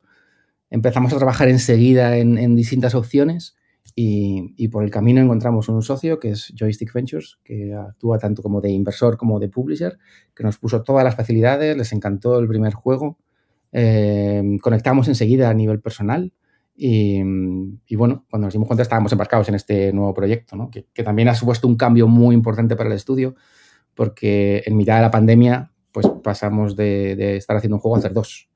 Y eso mm, nos obligó a escalar en todos los sentidos y, bueno, pues también eh, nos ha obligado a pensar de otra manera, ¿no? Eh, porque cuando pasas de ser cinco o seis personas a ser 10 o 12, pues de pronto ya no puedes seguir haciendo las cosas del mismo modo, ¿no? Em, entonces, en realidad para nosotros cada juego que hacemos es un proceso de aprendizaje, eso es lo relevante. Por eso también en Dune of the Monkeys 2029 decidimos incluir nuevas mecánicas sin cambiar el setting, porque era como, aprendamos también de este juego, ¿no? No hagamos otra vez lo mismo. Y la verdad es que pasar de hacer un juego a hacer dos, a hacer una secuela, pues al final todo ese aprendizaje que nos llevamos para, para otros desarrollos. Por terminar, eh, ya que mencionabais antes eh, de Fabulous Fear Machine, que, que, lo tenéis por ahí en el horno, ¿no? Hablando también de, de, nuevos juegos eh, fuera de Do Not Feed the Monkeys. Eh, ya digo, por terminar, eh, si quieres hablarnos un poquito de él, ¿no? Porque se sale un poco del concepto de voyeurismo de, estos de Do Not Feed the Monkeys, eh, pues si nos puedes contar un poquito sobre él por aquí y, bueno, si se puede saber más o menos cuándo podemos esperarlo, que en teoría no tendría que quedar mucho. De nuevo, es un, es un juego en el que nos hemos metido en un terreno del que no sabíamos mucho, básicamente para aprender de él.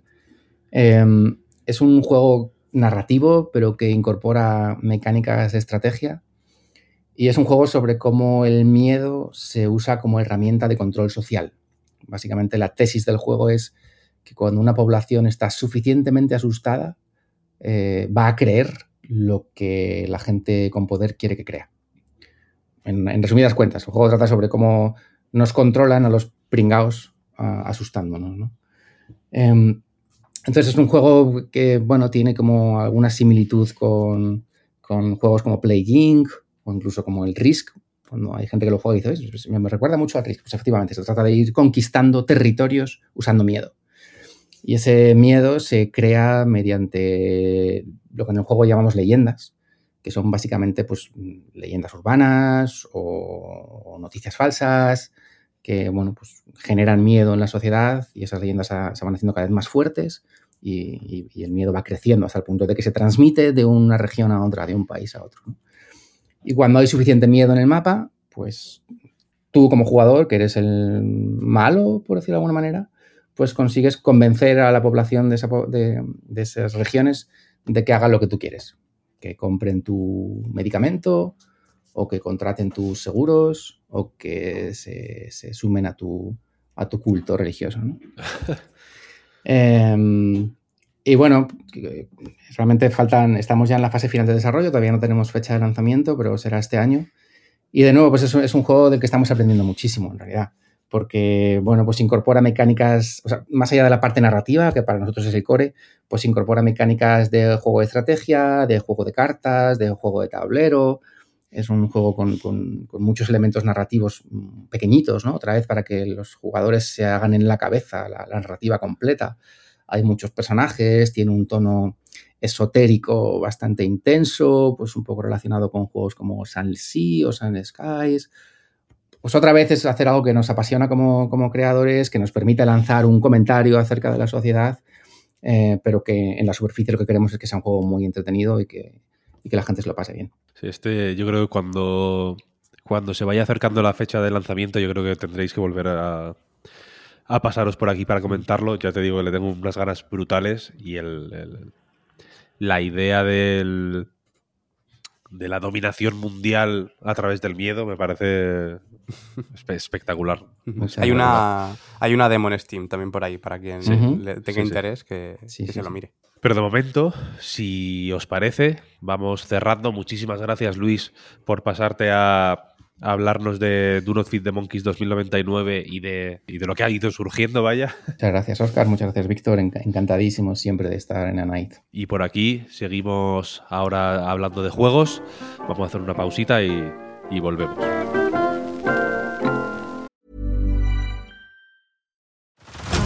Head over to Hulu this March, where our new shows and movies will keep you streaming all month long. Catch the acclaimed movie All of Us Strangers, starring Paul Mescal and Andrew Scott. Stream the new Hulu original limited series We Were the Lucky Ones with Joey King and Logan Lerman. And don't forget about Grey's Anatomy. Every Grey's episode ever is now streaming on Hulu. So, what are you waiting for? Go stream something new on Hulu. Millions of people have lost weight with personalized plans from Noom, like Evan, who can't stand salads and still lost 50 pounds. Salads, generally, for most people, are the easy button, right? For me, that wasn't an option. I never really was a salad guy. That's just not who I am. But Noom worked for me. Get your personalized plan today at Noom.com. Real Noom user compensated to provide their story. In four weeks, the typical Noom user can expect to lose one to two pounds per week. Individual results may vary. Pues ahora sí, de verdad. No, no, no, no es una técnica de esas que usan o usaban, porque van a quitar el sálvame, en los programas del corazón, ¿eh? de a continuación, no os lo perdáis, es la estructura del podcast y, y hay que respetarla, pero vamos a hablar de The Legend of Zelda, Tears of the Kingdom, y para eso seguimos aquí con Oscar, Juan y Víctor, pero también se ha unido a la llamada Elena Crimental. ¿Qué tal, Elena? Hola, pues encantado de estar aquí con todos vosotros, la verdad. Supongo que mucha gente te conocerá ya por los artículos, las colaboraciones en anightgames.com, que es una web que está muy bien, pero como siempre que traemos a alguien al podcast, creo que es de justicia recordar que también te podemos leer en la revista Loop y en eldiario.es, donde estuviste eh, escribiendo el otro día precisamente sobre el juego de Nintendo y, y supongo que, bueno, ya os adelanto que nadie aquí se lo ha terminado, ¿eh? empezamos a jugar o empezamos nuestras partidas el, el, viernes, pero tú, Elena, sí habías asistido a una presentación de Nintendo, con lo cual has hecho un poco de trampas aquí, sabes más que nosotros. sé cosas, sé cosas, no Uf. he vivido todo de primera mano, pero sí que he podido verlo. vale, vale. No os toméis esto entonces como un análisis, sino como un diario de viaje, ¿no? Podríamos decir. Yo creo que no, que no nos vamos a hacer daño con los spoilers porque no hemos avanzado muchísimo, pero yo qué sé, te diría que si queremos poner algún límite del, del, del, subsuelo, por ejemplo, hay que hablar, ¿no? Tú decías que no nos, que na, nadie se lo ha pasado tal, yo no quiero. Yo estoy en modo. Mmm, bueno. O sea, he jugado, he jugado bastantes horas, pero para que la gente se haga una idea del nivel de parsimonia que me estoy tomando, eh, ya lo dije la semana pasada, creo. Empecé el viernes a las 12 de la noche. O sea, la noche del jueves al viernes, quiero decir. Le eché ya una orilla y media, una cosa así. Estuve jugando todo el fin de semana y llegué a tierra, a Irule, el domingo por la noche. O sea, estuve todo el fin de semana haciendo Dios sabe qué en el, en el, en el tutorial, al fin y al cabo, ¿no? En la isla del tutorial. Pero que, que, encontrasteis ahí arriba, ¿cómo es? El no sé qué de los albores, ¿no? Me echó la bronca, Pep, por, por quedarme ahí más de la cuenta y ahora estamos todos. No, no, no, no, no, no, no. O sea, lo único en lo que creo que coincidimos todas las personas que hemos jugado, aunque sea un rato, a Tears of the Kingdom, es que no hay una forma mala de jugar. Es un titular más o menos tópico que hemos leído muchas veces estos días, pero es al mismo tiempo cierto, ¿eh? Pero yo uf, me estáis, estáis volviendo con, con, lo de colgarme la etiqueta de Bully y no me gusta eso, ¿eh? Yo te lo dije, Oscar, porque tú te quejabas de que no de que era un poco lento, de que sabiendo ya todo lo que sabías de Breath of the Wild tenías ganas de más. Y yo te dije, coño, pues avanza, que el juego te lo permite. Ahora Pero- hablaremos de eso. Pero por supuesto, se puede estar una semana en la gran isla de los albores. Yo lo decía porque estoy más o menos convencido de que, de que yo tampoco me dejé nada por hacer ahí. Y, y fui más o menos rápido. Pero bueno, la partida de cada uno, eso es lo que mola, ¿eh? De, de este Zelda también, que la partida de cada uno es moderadamente distinta y, y no hay una mejor que otra. Vamos a, eso, situarnos un poco, y perdón también por si hablamos en clave, ¿eh? decía lo de que no nos ponemos muchos límites o, o- o que no serán muy, muy, muy, muy estrictos, pero evidentemente no, no vamos a destripar nada de la historia y evidentemente yo creo que todos sabemos qué sorpresas eh, gustará descubrir por uno mismo. Pero, pero hablando así un poco en clave, ¿por dónde, por dónde vamos? O sea, cuando la cosa empieza más o menos de verdad, te dan cuatro misiones, ¿no? Te, te marcan cuatro puntos en el mapa y te dicen, mira, hay una serie de incidentes, pásate por aquí a ver qué, qué pasa y, y saluda porque verás a, a gente que conoces, ¿no? De esas misiones, por ejemplo, ¿cómo vais? Yo he hecho dos. Ostras. Ya Yo- son, yo ¿eh? ni, ni las he visto todavía las misiones, no te digo más. Yo ni una, cero, cero, cero de cuatro. Nada, nada. Pero Yo ninguna. O sea, es que me he entretenido. Es que vas, vas muy rápido. Pero sí que hay alguna otra principal más allá de, de estas, ¿no? Que ahí sí que ha avanzado sí. un pelín. Rodberg, el científico de Breath of the Wild, tiene unas cosillas que contarte.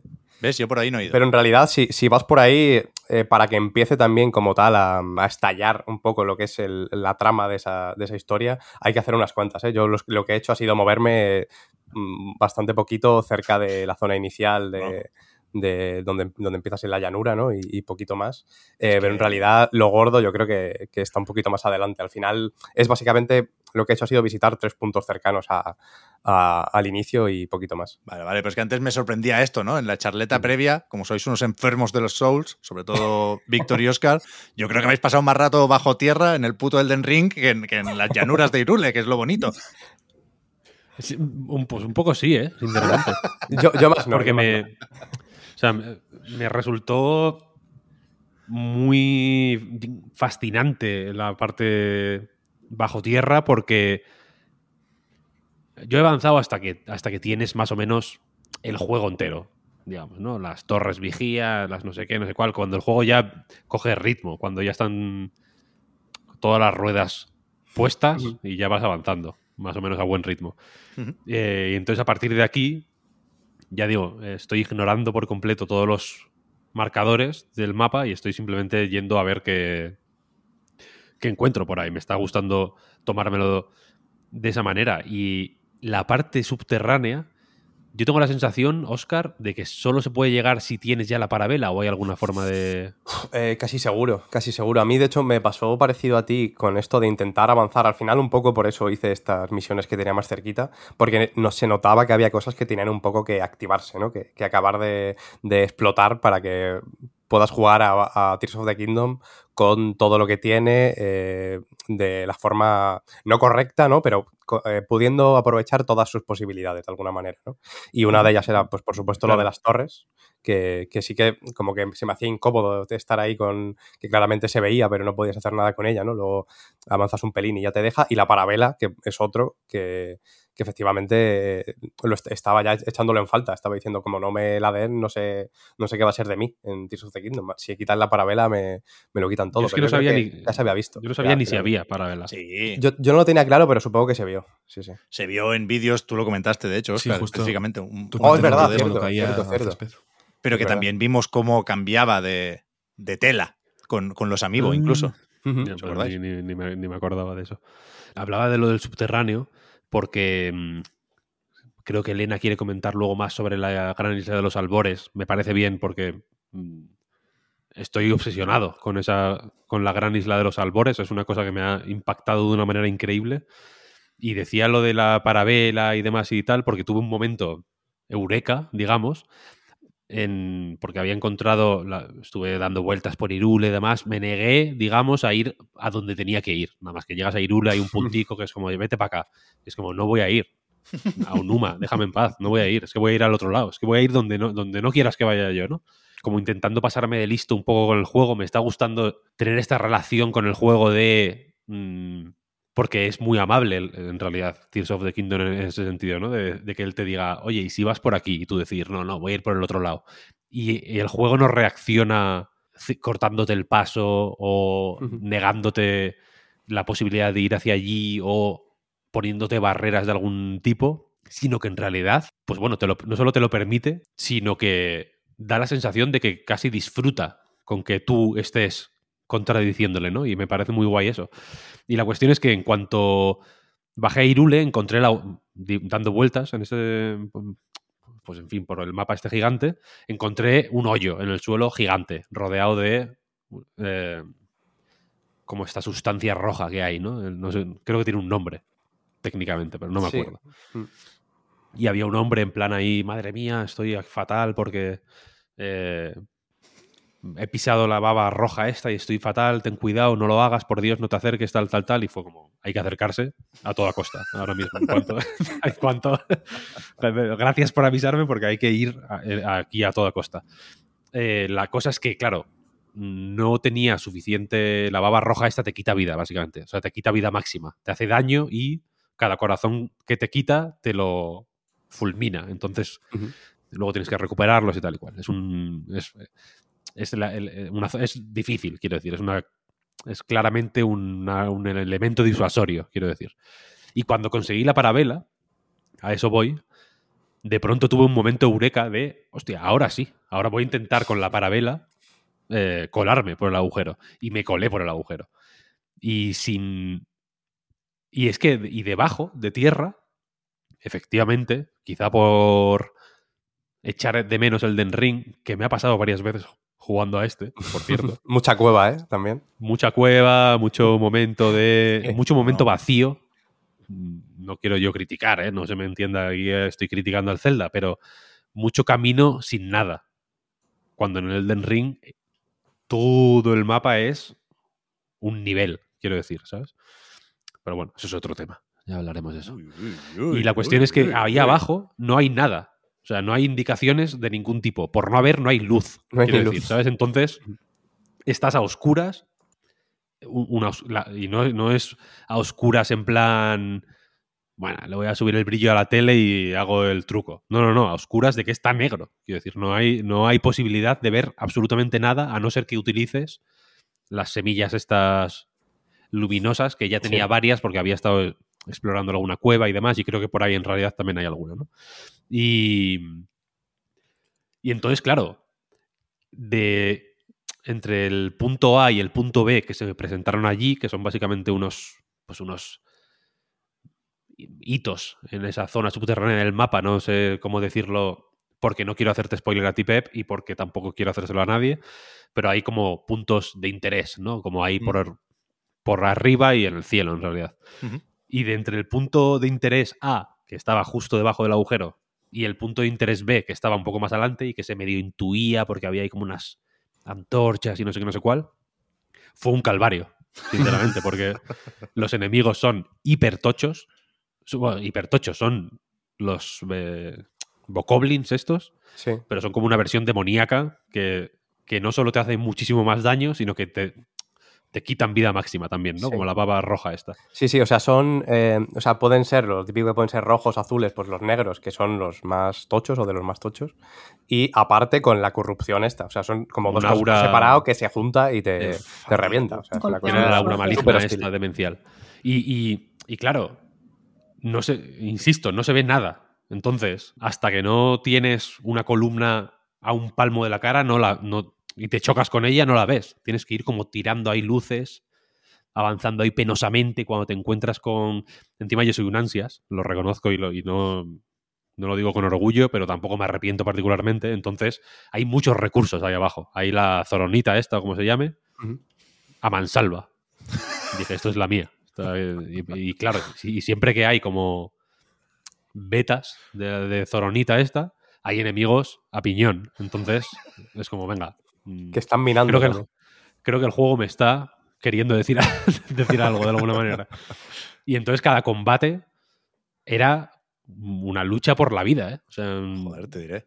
increíble, eh, demencial. Y me gustó mucho porque la gran isla de los albores, o como se llame esta, yo me la tomé, ya, ya lo anticipé la, la semana pasada, me la tomé un poco así también.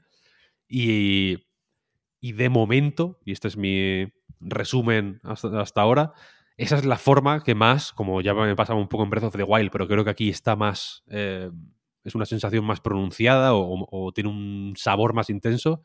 Esa es la forma que más me gusta de jugar a Tears of the Kingdom. Mm, ignorando lo que me dicen, o sea, lo que me sugieren las misiones principales, siguiendo el instinto de una manera, joder, muy pura, ¿sabes? De, de- no, no necesito que haya una recompensa cuando veo, yo qué sé, una mon- un monte especialmente alto o, yo qué sé, o una columna gigante en medio del mapa o lo que sea. No necesito que arriba haya una recompensa, aunque a menudo la hay, para que me rente imponerme el reto de, de- de llegar hasta ahí, ¿sabes? Mm. Y, y- y estoy disfrutando mucho de las infinitas maneras que hay de, yo qué sé, apilar troncos para ¿no? subir a no sé dónde, de eh, crear construcciones demenciales para intentar ir más allá de lo que la geometría básica del juego, digamos, te permite, ¿no? Me está flipando en ese sentido. Sobre eso, luego cont- contamos alguna batallita más, si queréis, ¿eh? o si tenéis eh, anécdotas o, o encuentros curiosos en, en estas primeras horas de juego. Pero decíamos antes que a falta de conclusiones, ¿no? Porque no hemos jugado lo suficiente, sí que podríamos traer cada uno aquí una idea, ¿no? Un- no sé si un tema, pero, pero eso, al- algo sobre lo que podríamos escribir, ¿no? Para entendernos. Y, y, y, joder, no, no lo hemos puesto en común, así que tengo muchas ganas de, de ver de qué queréis hablar. Elena, por ejemplo. Uf, eh, qué difícil.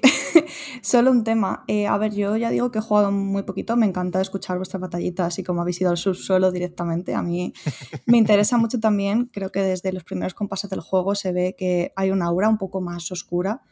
Eh, y eso me gusta, ya a nivel temático creo que hay algo interesante.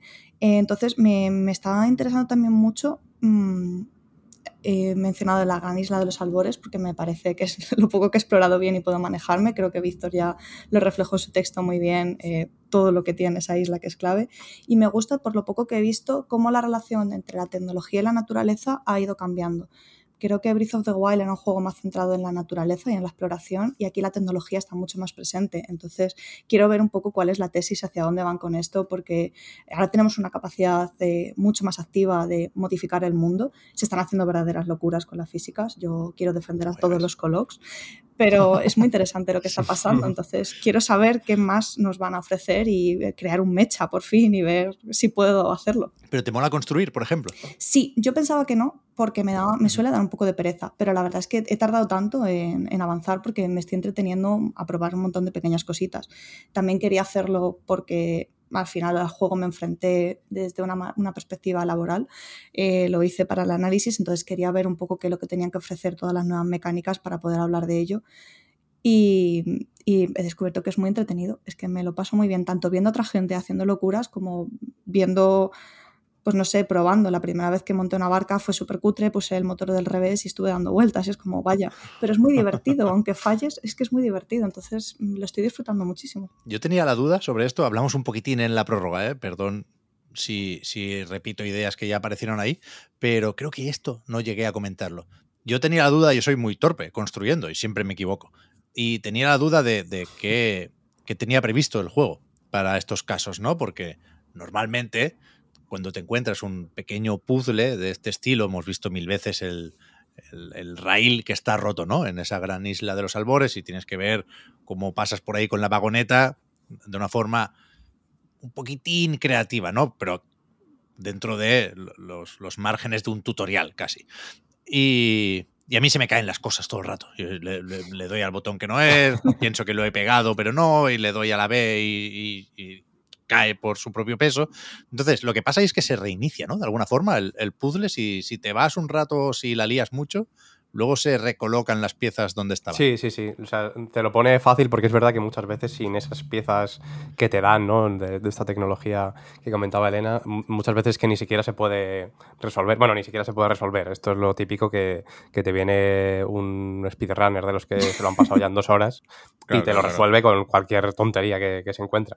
Pero sí, sí, Sí, la pero hay- idea hay- es ponértelo fácil, desde luego. Sí. Hay momentos que si hay un agujerico en el suelo y hace falta una bola, si se te cae la bola, que a mí también me pasa todo el rato, ¿eh? Mm. porque a veces como que no se pegan, ¿no? A mí Sí, me- sí, sí. El sistema de, de construcción a mí me está molando mucho porque soy malísimo haciendo cosas, algunas cutradas increíbles, pero no cuesta mucho. Está bien, eh, o sea, es divertido construirlas, Sí. en realidad, ¿no? No, el sistema, digamos, es satisfactorio. Cómo se pegan las cosas puede parecer una tontería, pero el sonidito, la, el- la rebaba esta de pegamento que El queda pegamento me parece clave, ¿eh? Sí, sí. le, da, le da un aspecto gracioso Sí, sí. Lo, lo hace tontorrón. y es divertido construir. A mí me, me, está- me- me pasa, de hecho, como a Elena, que, que- que construyo unas cosas que, que mientras las estoy construyendo estoy pensando, Dios, obra maestra. esto, mm, es que voy a- ojalá existiera todavía el Club Nintendo, ¿no? Porque esto se lo iba a mandar yo para una foto de en plan, flipad con lo que he hecho. Y luego, el, iba a decir el 90%, el 90% posiblemente no. Pero el 30%, que es un porcentaje relativamente alto para lo que voy a decir ahora, me pasa que cuando voy a activar el mecanismo, digamos, en cuestión, las turbinas, por ejemplo, que es lo que más... No he, no he manejado muchos mecanismos, la verdad. La turbina, desde luego, es el que más trabajado tengo. Cuanto más, o sea, cuando lo voy a activar, destruyo el, invento. Como que digo, me, tiro 15 minutos haciendo una lancha motora que es increíble, que parece que, ¿no? que, que Pablo Escobar podría cargar ahí toda la cocaína de Colombia para llevarla a, donde quisiera. Y es como, venga, vamos a ponerla en práctica, ¿no? Me pasó en la, en la zona helada de la isla de los Albores esta, me monté innecesariamente, porque por poner un- una tabla y, si me apuras, una turbina, creo, no, no, no creo que hagan falta ni dos, mm, podría haberlo hecho perfectamente, pero decidí hacer el Titanic. Y como el Titanic, en cuanto, en cuanto lo fui a poner en marcha, fue como ¡pa! Y, la- y explotó la, las toda la madera que, había- que encima Goofy o sea, Sounds, ¿eh? Estuve, o sea, y estaba, estaba con mi hijo jugando, además, que se empezó a descojonar, que fue haberlo hecho tú. Listo. Y eh, estuvimos ahí talando árboles, o sea, fue un Cristo. Me gasté mm, cápsulas de estas de que te traen objetos, ¿sabes? Sí. Que, no, que no me, gus- no me A mí gusta. eso me duele gastarlos, ¿eh? Claro, hombre, es que no molas, como las pociones del Final Fantasy, ¿no? Claro, claro. Tienes que llegar con Hasta 100 el al final. final, y, no, y no usar ni una. La pelea contra Ganon, Eh, todo con cohetes. ¿no? Pues hice, un- una, hice una cosa buah, brutal, que estaba orgullosísimo de mi, de mi invento. Mm, Side note, luego descubrí que no tenía que cruzar ese río. Era, era por otro lado. Entonces dediqué mucho tiempo a, algo inútil totalmente. Y fue darle con el garrote ahí como, venga, vamos a, a activar esto. ¡Pah! A tomar por culo. A mí no me ha pasado algo tan, tan bestia porque tampoco he dedicado mucho tiempo. ¿eh? Yo voy a lo práctico y si efectivamente paso con un tronco y una turbina, no le pongo ni la pila, vaya. Pero, pero me está gustando también y no había pensado en esa lectura, Elena, de la tecnología ofrecida por los dioses, nada más y nada menos. Y, y me mola, me mola porque estoy. Me siento siempre un poco obligado a buscar desde muy prontito el tema de un juego, ¿no? Y me decepcionaría, entre muchas comillas, que, que Tears of the Kingdom repitiera tema, ¿no? Si en Breath of the Wild era la exploración o la libertad, eh, yo creo que aquí tiene que matizar eh, esa forma de recorrer el mundo abierto, ¿no? Y todavía no, no he detectado cuál es el matiz. Es verdad que, que el, que el tono es más oscuro, que yo en, en, el subsuelo sentí algo que no había sentido nunca en, en, Breath of the Wild, que es miedo, ¿no? Siempre todo lo que hay en Breath of the Wild te atrae. Lo, lo, lo que hace es eh, generar curiosidad. Te puede dar un poco de respeto el centaleón, pero bueno, no, no pasa nada. Adelante, ¿no? Y, por primera vez en ese subsuelo de Tears of the Kingdom sentí una fuerza de repulsión, de, vete de aquí.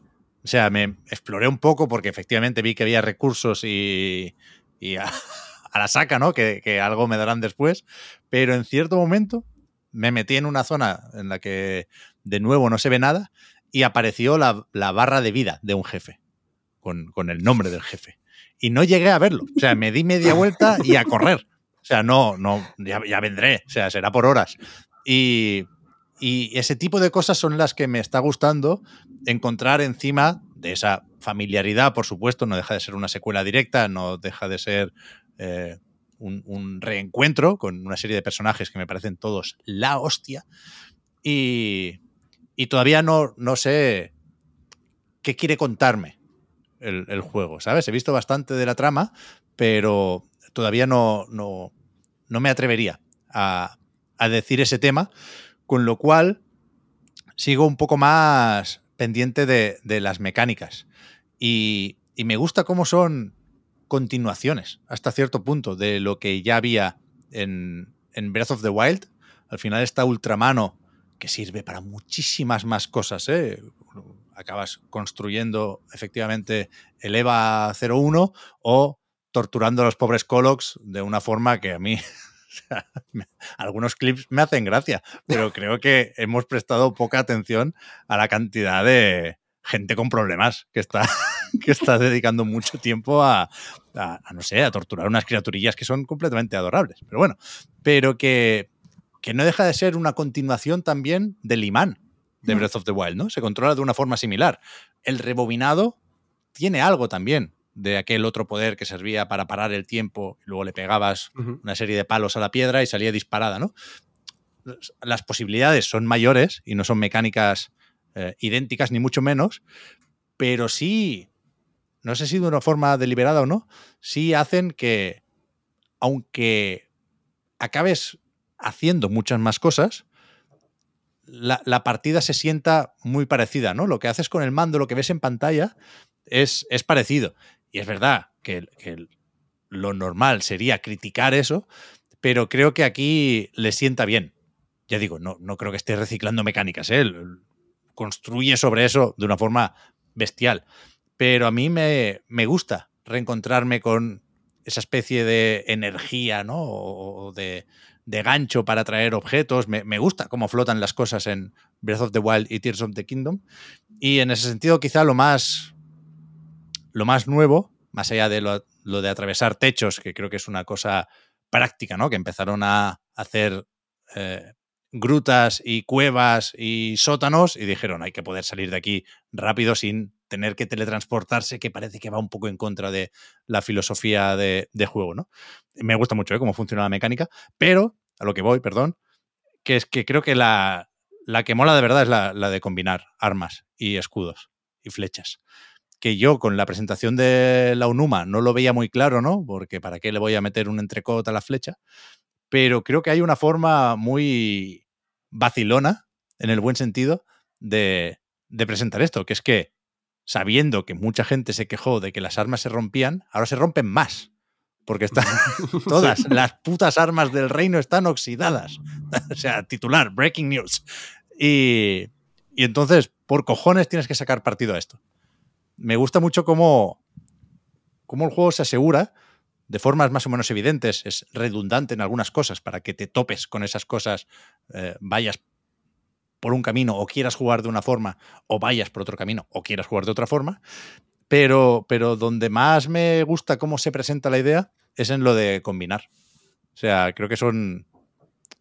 Tiene este punto casi cómico, ¿no? De lo que decías, Víctor, le pegas una seta a un escudo y no te pienses tú que van a hacer una textura para recubrir no, no, se pega la, la, puta seta ahí tal cual la has cogido del suelo y si te pega un enemigo ahora rebota. Pero... O las, pero, ca las cajas, típica caja, yo lo que hago es ponerlas en una llama para que las manzanas que hay dentro salgan asadas directamente. Claro. Pero tip, si, si, lo, si fusionas la, una espada con una caja de esas, que son más, son más grandes que Link, o sea, son unas cajas gigantes. Luego se escalan. Cuando fusionas, se hace chiquita. Se pone chiquita, te dan más uno de ataque, eso vaya mierda. Con la- Me he quedado sin manzana y voy con la caja chiquita. Eh, Bueno, aprovecho lo que ha dicho Víctor para otro life hack del, de Tears of the Kingdom, que es a raíz de lo que decía Pep, de lo de combinar armas y que duran menos, efectivamente duran menos. Eh, cuan- si las combinas duran pues más o menos lo que podían durar en, en Breath of the Wild, pero se puede sacar más partido todavía si apuras el primer arma hasta que esté pidiendo la hora y luego ahí ya lo combinas y es como que se resetea el- la duración de- del arma. ¿En serio? Sí. Sí. Oh, esto no lo sabía yo. Yo tengo, suelo tener prisa por combinar, pero es bueno saberlo. ¿Tenéis la alforja ampliada? Tardé en, También tardé mucho, ¿eh? en encontrarlo. La forma de, de am- de ampliarlo, sí, sí. Y Cabrón yo- de las maracas, tú. Sí, yo probé, probé en el mismo sitio que, que estaba en Breath of the Wild y, y no hubo suerte, ya lo anticipo, lo siento. Eh, ¿Lo recordabas? eh, lo recordaba, lo recordaba, sí, porque, bueno, se, se puede decir, ¿no? A estas alturas. Estaba al lado de, de la primera posta que visité, posta. además que es la de Picos Gemelos, como yendo hacia Cacarico, en la cuestecilla, estaba ahí. Y, y aquí, bueno, pues está en un sitio distinto.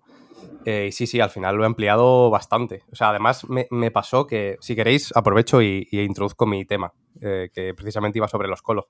Así que es, es- es buen momento. Em, vale, pues bueno, efectivamente me lo encontré y tenía, eh, no sé si en ese momento, setenta y pico semillas colo. Y claro, todo lo que tenía ahí acumulado de, de cosas que. de, de hueco para, para aumentar, de repente En, cambió. en este dices. En este, en este. en este. Pero Pero ¿cómo has conseguido Ah. sin comentarios, sin comentarios. Es que es, es a lo que me dedico. Pero les maltratas. Bueno, ahora lo dirás. Eh, no, no, no los maltrato. Es verdad que a mí algún clip me ha hecho mucha gracia. Lo que- se lo dije ayer por el line, el de los el de- que están como girando como si fuera un pincho moruno haciéndose. Ese está bien. Ay, no. Ese está bastante Ese está gracioso. Es- es- sí, sí, todos son muy sádicos, Elena, ¿qué, qué vamos a hacer? Pero, Yo estoy a favor de la crucifixión, pero el del pincho moruno me parece que pongo el límite. Wow.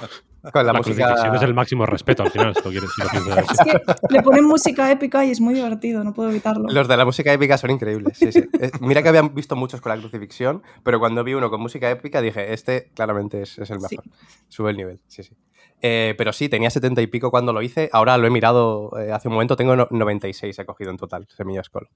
Eh, y me ha dado para mejorar bastante el, el- el espacio, por supuesto. Aunque luego eh, acaba pasando un poco lo mismo, ¿no? De que llega un punto en el que estás en el top y parece que siempre estás apurado de espacio. A mí me pasaba en, en Breath of the Wild también, ¿no? Que, que, que por eso mismo tampoco en- entiendo mucho, o no comparto al menos, la queja de la duración de las armas, porque al final es que por muy grande que tengas el espacio en la alforja, siempre vas a tener, te- siempre vas a tener mil, mil armas y, y mil posibilidades. Vaya, siempre vas a tener el espacio lleno, eh, básicamente. Eh, y bueno, pues el tema de los colos, ¿por qué tengo tantos? Eh, pues porque mi forma de jugar a Tears of the Kingdom, no sé cuánto tiempo llevaré exactamente, a lo mejor llevo treinta y pico horas o por ahí, eh, pero he avanzado muy poco. Al final, Holy shit. eh, lo que he hecho ha sido, eh, por la llanura de Irule, eh, no he salido mucho más que la llanura de Irule, he hecho un- una especie de recorrido como si fuera en espiral, ¿no? En el sentido de ir un poco eh, eh, pasando por todas las zonas de- del terreno del mapa para ver qué, qué tenía para mí. Tampoco es una cosa literal la espiral, no, No es que siga un, eh, una forma específica, un, un recorrido específico para hacerlo, porque sería un poco también, yo creo que condicionarme la experiencia. Eh, pero bueno, sí que lo hago en base a estímulos, en realidad, ¿no? Sí que sin, partiendo de las zonas que, que voy conociendo, voy en base a estímulos que voy viendo por ahí, pues básicamente cómo, cómo funciona Breath of the Wild, cómo funcionaba Breath of the Wild y cómo funciona este en base pues, a cosas que ves y simplemente te atraen, como, como decía Pep. Eh, y pues voy, voy un poquito así moviéndome por, por el mapa, eh, básicamente. Así me encontré, eh, por eh, contar rápidamente mi anécdota con, con el abismo, un pozo que ni siquiera ahí se, se daba a entender que, o desde fuera, ¿no? Que fuera a caer tan abajo, pero efectivamente había un pozo random completamente que también me hizo caer al abismo. Y ahí, menos mal que tenía parabela, por lo menos, pero eh, no había luz y no había esto que decía eh, Víctor de los puntos a los que puedes llegar, que están repartidos por el mapa, ahí no había literalmente nada. O sea, ahí sí que era oscuridad total. Eh, menos mal que tenía algunas semillas de estas, pero la sensación de, de pavor fue bastante bestia. ¿eh?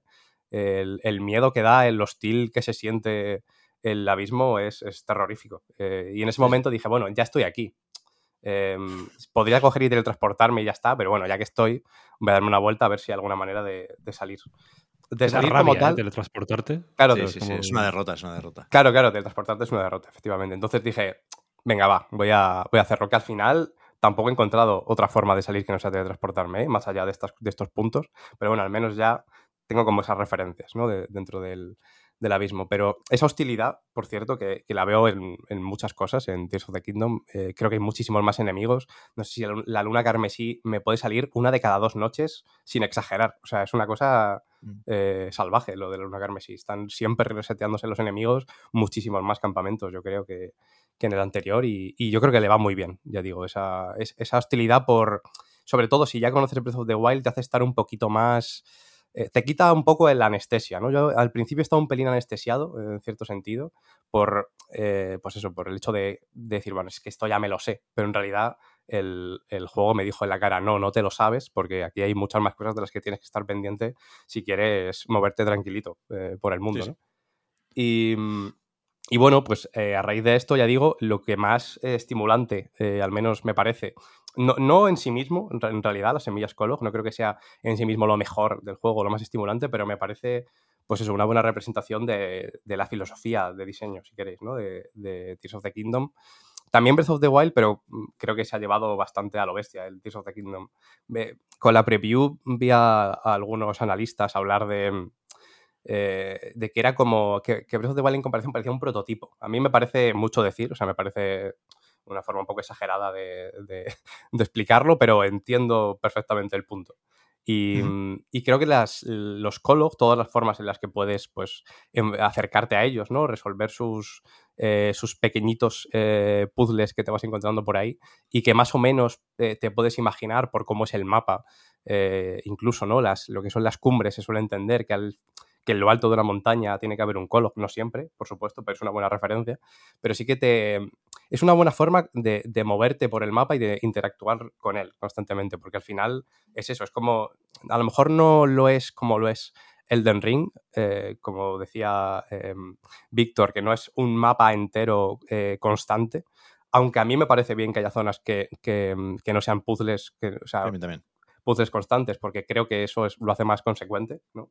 Al final lo hace más real, me lo creo más. No, todo tiene que ser de repente eh, pues, alguna oportunidad para utilizar tus poderes, pero las hay eh, constantemente. Y, creo que te ayuda mucho a, relacionarte con el juego, acercarte al juego y, y bueno, pues a ver un poquito todo lo que tiene que ofrecer. Y luego ya, pues eh, verás cómo lo aplicas en cosas principales de la historia o lo que sea. Pero cuando llegue ese punto de que tengas que aplicarlo a cosas principales, a cosas que tienes que hacer sí o sí, te parecerán eh, chorradas realmente, ¿no? En comparación con lo que has hecho porque te ha dado a ti la gana, que realmente es mucho más complejo que lo que, que lo que te obliga a hacer eh, Tears of the Kingdom, a pesar de que siempre te, te ofrece la posibilidad. Y por eso me parece como los Kolog, ¿no? Como forma de interactuar con el mundo, me parece muy buena representación de lo que es el juego. Pero jugando así, Oscar, pasando, entiendo bastante de momento, de, de esas misiones principales, Alguna ¿Le das secundaria he hecho, ¿eh? ¿Le das más importancia a los Colocs que a los santuarios, por ejemplo? Eh, no, no, no, no, no le doy más importancia. De hecho, los santuarios me parecen otra parte de, de estas. Santuarios no sé si llevaré 25 o así. Y, y sí, sí, o sea, me, me parece un poco, incluso más los santuarios, diría, porque te hace más los santuarios, pero también eh, le resta un poco, si lo queremos decir en esos términos, el hecho de que te lo ponga un poco más en la cara de forma explícita, ¿no? El, vale, eh, esto es un puzzle que tienes que hacer así y llegar hasta este punto.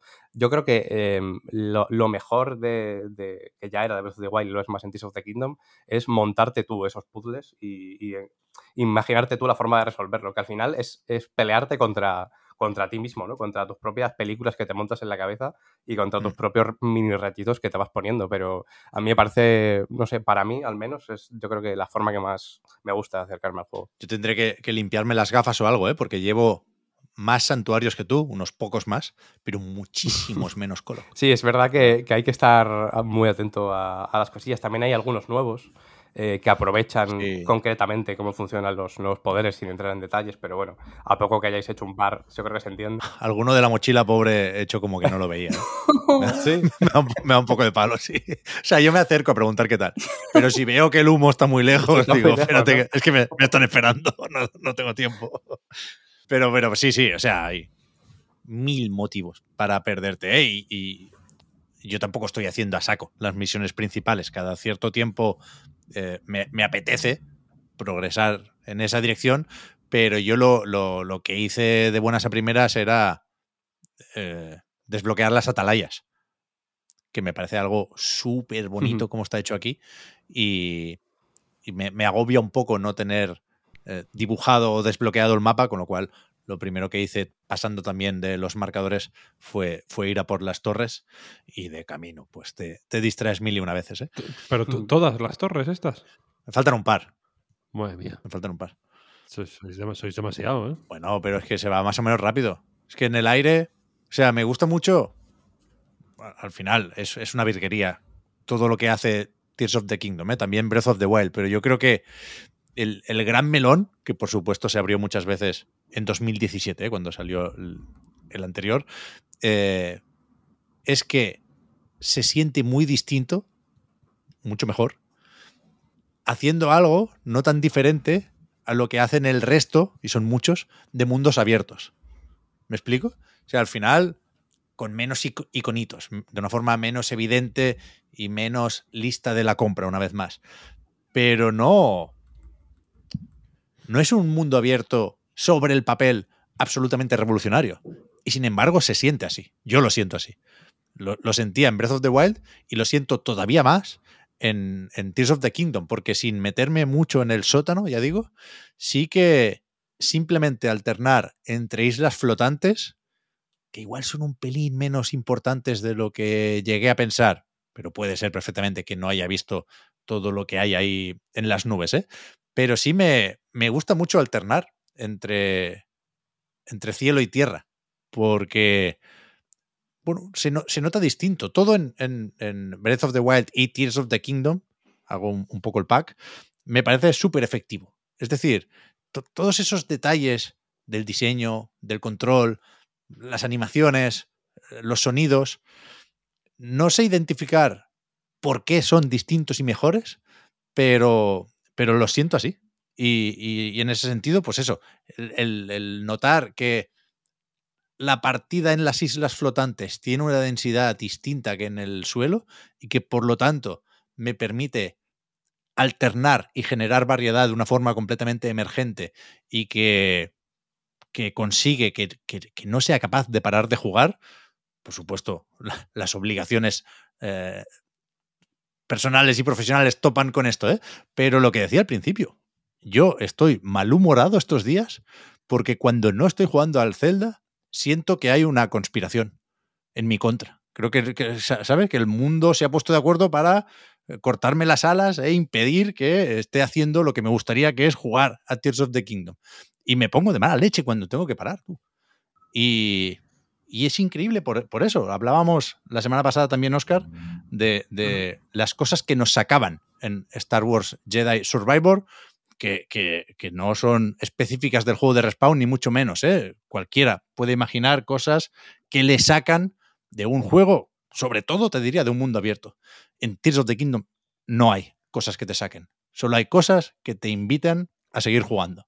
Y me parece, ya digo, no sé si se pierde o se rompe un poco la magia en caso de querer sobreanalizar esto, pero es fascinante.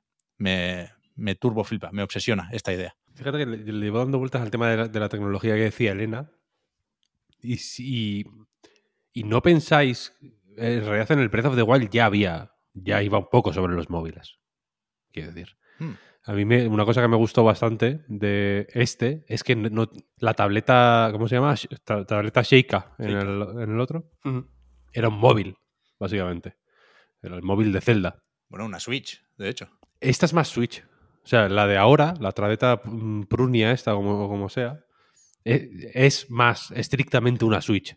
El otro era más como. Se parecía más. La forma era más de móvil, ¿sabes? No tenía 100. po- Esta tiene Joy-Cons, quiero decir. Entonces, de alguna manera, creo que por ahí va una de las claves de, en la dirección en la que te mueves. Quiero decir, el- en cómo a través de la tecnología no o cómo la tecnología no tiene por qué eh, separarnos de la realidad sino que nos puede eh, ayudar a conectar con la realidad y en esta dirección yo ahora mismo pienso que el anuncio de Nintendo Australia se merece el Oscar. Porque Porque efectivamente, retomando ideas que, que han ido surgiendo a lo largo de esta conversación, posiblemente la gente que está haciendo estos mecanismos de tortura para Cologs tendría que ir a terapia de alguna manera. ¿Sabéis como, lo- como los típico momento de, de película, ¿no? Que está, hay un niño dibujando y llega como la psicóloga eh, a casa tal y está dibujando como, ¿sabes? Como un como él sonriendo y al lado como un demonio, ahí, como una cosa así. Tiene un poco este rollo el, el- el juego este, ¿no? De ¿por qué dedicas tanto tiempo a esto? Hay un punto de, hay un punto de por, por, los memes, ¿no? Por las risas y porque mis amigos me pongan likes, pero hay un punto de se te está yendo la cabeza, estás, estás loco. Y todas las herramientas que te permiten hacer esto están eh, mediadas por la tecnología, quiero decir. Entonces, el señor este de Nintendo de Nintendo Australia, el australiano, lo voy a llamar, porque llamarle el triste me parece un poco faltón. Tampoco, tampoco creo que esté estrictamente triste, ¿no? El australiano eh, a, a mí no me da la sensación de mm, me evado de las de mis problemas y gracias a evadirme de mis problemas eh, soy, soy feliz, ¿sabes? No me parece una pastilla, quiero decir, no me parece un, un lorazepam, la Switch en este caso, sino que me parece más, este juego me, me genera un, un sandbox mental, digamos, ¿no? Para pues aprender a, o, para reflexionar sobre cómo me enfrento yo a las cosas, ¿sabéis? No sé si igual estoy yendo un poco lejos, pero es que he pensado mucho en, en, en, esto, en, en po- pocos juegos, quiero decir, y, eso, y, me pasaba menos con Breath of the Wild, igual simplemente mm, que haya salido este seis años después también cambia la, situación, ¿eh? igual es una cuestión de contexto, puro y duro. Pero pocos juegos he jugado yo que te... Y siendo, estoy haciendo aquí muchos paréntesis, ¿no? Pero siendo todos los juegos un poco así en realidad, ¿no? Siendo un poco máquinas de psicoanálisis todos los juegos, pero en este lo veo hiper centrado en eso. Es básicamente eh, que mm, ChatGPT no es tu enemigo, sino que es tu aliado, ¿no? Es una herramienta. La tecnología es una herramienta, ¿sabes? No es una no es ni buena ni mala, es como la uses. ¿Sabes? Como este, un poco este rollo. No te tienes que fijar más en el mapa que en el territorio, ¿sabes? Sino que puedes marcar cosas en el mapa y el territorio y luego ya eh, y conectar con el territorio, digamos, ¿sabéis? Pero- no, sé si me, no sé si me he explicado bien. Sí, sí, yo lo entiendo. Sí que creo que el juego te invita, aunque te da la opción de torturar y de utilizar la tecnología para lo que quieras, te invita un poco esta vez más a utilizarla para reconstruir, menos para explorar y menos para reconstruir.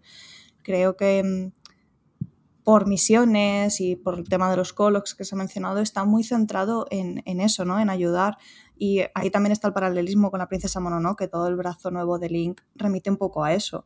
eh, a esa relación naturaleza-tecnología, a ese uso que le damos. También leí un, un hilo muy interesante que hizo Ángel Pulain, que me perdona si no he pronunciado bien su apellido, de Under the Bed Games, que decía que las manos son muy importantes. Y yo no he avanzado tanto en la historia como para verlo, pero es verdad, o sea, la mano es el dispositivo que utilizas para avanzar, progresar. La ultramano es eh, muy importante. Y es verdad que en las secuencias eh, que hay, en las cinemáticas, se centran mucho en las manos. Entonces creo que ahí también hay, que hay un tema, que al final el gran cambio, o sea, el brazo de Link está hablando de eso, no es un brazo tecnológico, pero es un brazo de los dioses y es para unificar y reunir y reconstruir lo que se ha destruido. Me, me parece muy guay el apunte de la reconstrucción porque eh, es una cosa que, ¿no? Como que tenía, como que te, te transmite constantemente el juego y no, no sé si sabía ponerle eh, esas palabras hasta que lo has dicho. Em, y lo veo también, em, ahora que lo mencionas, mucho en esto de, de construcciones cariz. No sé si lo habéis visto. Eh, supongo que os lo habéis encontrado. Aparte del chaval que está eh, sujetando la- las señales, ¿no? De cada, cada unos cuantos metritos, es el hecho de que se ve como, o sea, todos los puestecitos, ¿no? Que te vas encontrando con, con materiales, eh, al final los ha puesto alguien, ¿no? No es una cosa que, es, que esté ahí porque sí, sino porque Construcciones Cariz eh, es, es como que ha cobra- cobrado un papel bastante importante. Como que no se menciona constantemente, en realidad, si vas hab- hablando con gente que te vas encontrando, no es un tema central, pero claramente por las intenciones y lo que tiene de reconstrucción de- del pasado, eh, sí que parece que lo tiene. Y, y aprovecho para decir que me alegro de que lo tenga, porque la misión secundaria de, de Cariz en Breath of the Wild me gustó muchísimo. Probablemente sea la, la mejor se- misión secundaria que he hecho jamás en mi vida. Es Y- la mejor parte del juego, Sí, sí, es- eso es lo mejor. juego. increíble. Y me parece genial que se le rinda homenaje de, de esta manera. Hay una cosa que me, que me interesa también de este Tears of the Kingdom y que me ha impactado. No tengo una, no tengo una gran tesis alrededor de esto. No, no, no tengo conclusiones. Simplemente es una idea que, que- que comparto ahora. Que es que eh, el propio juego este está construido sobre otro. Quiero decir. No, eh, está, eh, está hecho casi literalmente encima de Breath of the Wild. El mapa es el mismo y no. Los assets son los mismos, quiero decir. La manzana es la misma del, que la del Hmm. Breath of the Wild. ¿Sabéis lo que quiero decir? O sea, es, es- Sí, sí. es el, es el mismo juego. Casi literalmente. El mismo juego 2. Y no es. O sea, no da la sensación, una sensación de descuido o de desgana, ¿sabes? Que digas, hostia, qué vagos, ¿no? Porque ya podían haber hecho una manzana nueva o ya podían haber hecho un mapa nuevo, en realidad. Mm, Aquí es un motivo que tiene que ser necesariamente creativo. El de. Tampoco les habría costado, se me entienda, ¿eh? Tampoco les habría costado mucho hacer otro mundo, quiero decir. Desde luego no, no parece que hayan dicho hay que sacar esto en dos años, ¿sabes? Entonces vamos a hacer Sí, no. vamos a poner los mismos muñecos, ¿sabes? Oye, haga otro Terry. No, pon el mismo, da igual. Nadie, na- a la gente le gusta este, este- esta versión de Terry. ¿sabes? Claro, no va de eso, ¿no? Hay otra reflexión detrás de, esa- de- de esta decisión de decir, venga, vamos a hacer el mismo juego, efectivamente, ¿no? Y, y- y da, y da lugar a, a cosas... O sea, no- pocas veces se ha hecho algo así, quiero decir, ¿no? Y, genera sensaciones, joder, que son muy únicas, fíjate, ¿no? Para ser eh, repetidas, entre comillas. Tú te puedes... Te reencuentras con, con los con personajes en los videojuegos, ¿no? Cuando te encuentras a en el, en el Elden Ring, por ejemplo, o en el Bloodborne, ¿no? Que te lo encuentras así de una forma muy graciosa además, pero siempre es otro modelo en realidad, ¿no? No es el mismo Parches. Pero en este, cuando me encontré a Terry, hablando de Terry, joder, lo sentí como un reencuentro, como si me reencuentro con un amigo del colegio. Es el mismo amigo del colegio. ¿Sabéis lo que quiero decir? Es el Sí, sí, mismo sí. muñeco. Coño, ¿qué haces aquí? ¿Dónde, ¿Dónde has estado todo este tiempo? Cuando estoy encontrándome con sitios, es como, hostia, vale, claro, es, no es eh, otra, no es como no es como ir a mm, distintos templos del tiempo, ¿sabes? O distintos. O el castillo de Peach en distintos Marios, ¿sabes? No es entre el del Mario 64 y el del Mario Odyssey, por ejemplo. Hay una distancia, evidentemente. No es el mismo castillo, es otro castillo. Aquí son la, aquí es el mismo, son los mismos sitios. Mm, Literalmente. Es brutal. Y da lugar también, más allá de esta cosa emocional o, de- más abstracta de las. de cómo sientes estas, estos reencuentros, da lugar también a dinámicas de gameplay muy guays. Como efectivamente decir, hostia, creo que me acordaba de que esta cosa se conseguía aquí. Voy a ver qué, voy a ver qué hay.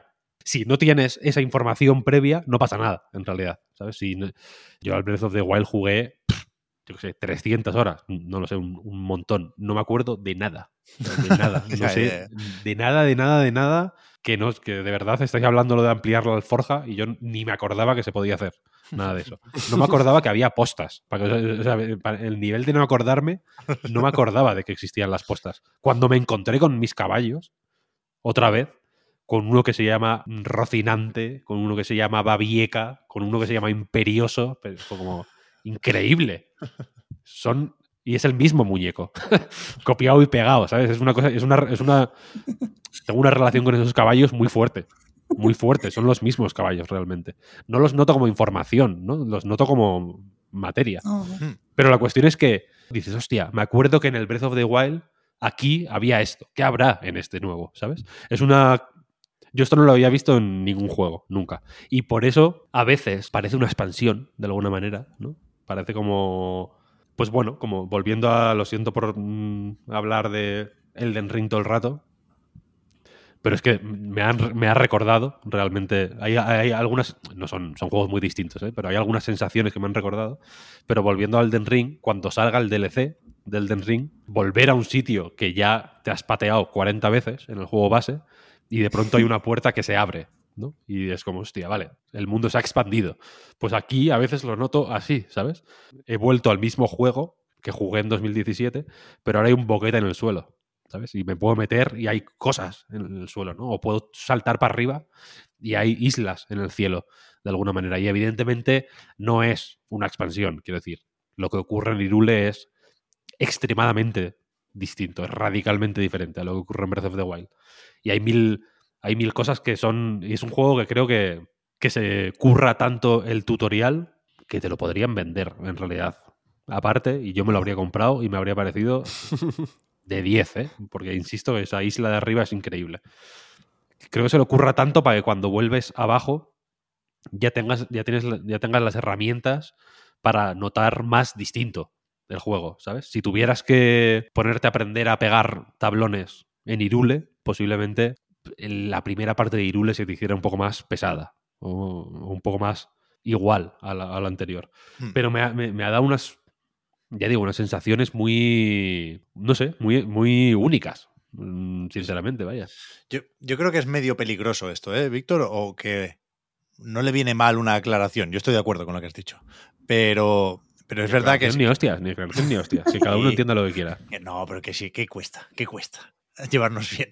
que, que si, no, si no lo pruebas, es verdad que es fácil pensar que en otros casos, en otros juegos, se criticaría lo de reaprovechar el mapa o los assets y que aquí nos estamos autoengañando hasta cierto punto, ¿no? Pero yo creo que si lo pruebas una vez más es tan incontestable, es tan fácil ver efectivamente lo que has dicho, es tan fácil eh, notar la importancia de Irule y, es tan fácil eh, quedar satisfecho con, los cambios, con lo que hay por encima, con lo que hay por debajo, que, me cuesta mucho imaginar realmente a, alguien que haya jugado a Breath of the Wild, que esté jugando ahora a Tears of the Kingdom y que se, queje en exceso de, esa repetición. Pero, pero no sé, ¿eh? supongo que, algo habrá de eso también y, en ese sentido tengo ganas también de seguir para ver qué, novedades más contundentes o, más disruptivas podemos encontrar por aquí. Pero. Otra, otra aclaración. Para que no parezca que no he querido decir lo que he querido decir. Lo he querido decir. Parece una expansión. Lo siento por contradecirte, Pep. Pero esto, esta, esta misma idea de reaprovechar de una manera extrema todo, quien tenga buena memoria y lleve escuchando un tiempo Reload, sabrá que lo. Y voy a romper una, una lanza aquí a favor de Ubisoft, ¿eh? Sabrá que ya lo hemos dicho con esos otros juegos que decías antes que, ah, que, no, que no son tan distintos a Breath of the Wild, porque con Far Cry New Down, precisamente, igual los acordáis, vaya, rompí una lanza a favor de la del hiperaprovechamiento, porque está bien, mucho está bien. ¿eh? ¿Cómo, cómo? Que te gustó mucho ese juego. y fíjate, me ha, venido ahora, ¿eh? Estoy, perdonad que voy a hacer un poco de ranteo porque me ha venido aquí el flow. Ahora entiendo que me gustó por esto, precisamente. Porque utiliza ese material base de Far Cry 4, lo utiliza de una forma muy expresiva, muy creativa, muy, muy interesante, ¿sabes? No hace falta tanto que nos quejamos, es que los juegos son muy grandes, es que demasiados recursos, no tienen que, tienen que ser más cortos, tal, reaprovechad, coño, si has hecho Irule, que es gigante, que está ahí petado de cosas, haz 40 juegos con esta mierda, mete este mapa, haz 5 más, ¿sabes? Si es que caben 5 juegos más aquí, ¿sabes lo que quiero decir? Son tan, es tan grande esto que cabe de todo, reaprovechalo. Creo que hay que perder la no, hay que criticarlo, es que, es que no, Nosotros, Pep, no me puedes decir que en el podcast Reload de nuestro señor, el único el único podcast de videojuegos que se hace en España ahora mismo, criticaríamos eso, porque no lo haríamos, lo, aplaudiríamos, igual que lo estamos aplaudiendo ahora. Tú lo aplaudirías el primero. Yo no, yo no meto la mano en el fuego por Ojalá por que el Spider-Man 2, ojalá que el Spider-Man 2 sea el mismo mapa exactamente. No, no, no, quita, quita, quita. Exactamente. Ya, hicieron el Morales. No, no, no. Mira, Miles Morales, perfecto, increíble, va, juegazo. ¿Qué juego es mejor de esos dos? El Miles Morales, efectivamente. Es el Tears of the Kingdom de Spider-Man. Bueno, yo no pretendo pelearme con quien diga que esto es una expansión porque esas etiquetas las define cada uno de una manera distinta, ¿eh? pero sí quiero decir que, yo lo noto tan distinto como cualquier secuela, ¿no? que al final lo, que determina cómo de diferente es una experiencia no es solo el, el mapeado o los assets, ¿no? Pero que, que ah, junto con esto, creo que es importante que el juego en ningún momento se percibe, faltaría más, como Rácano. Al revés, es un juego generosísimo en todos los sentidos. Por eso hay maneras y maneras de reaprovechar, si me preguntáis a mí. Pero bueno, creo que es, que es un, algo secundario en, Tears of the Kingdom. Creo yo, ¿eh? Jugándolo.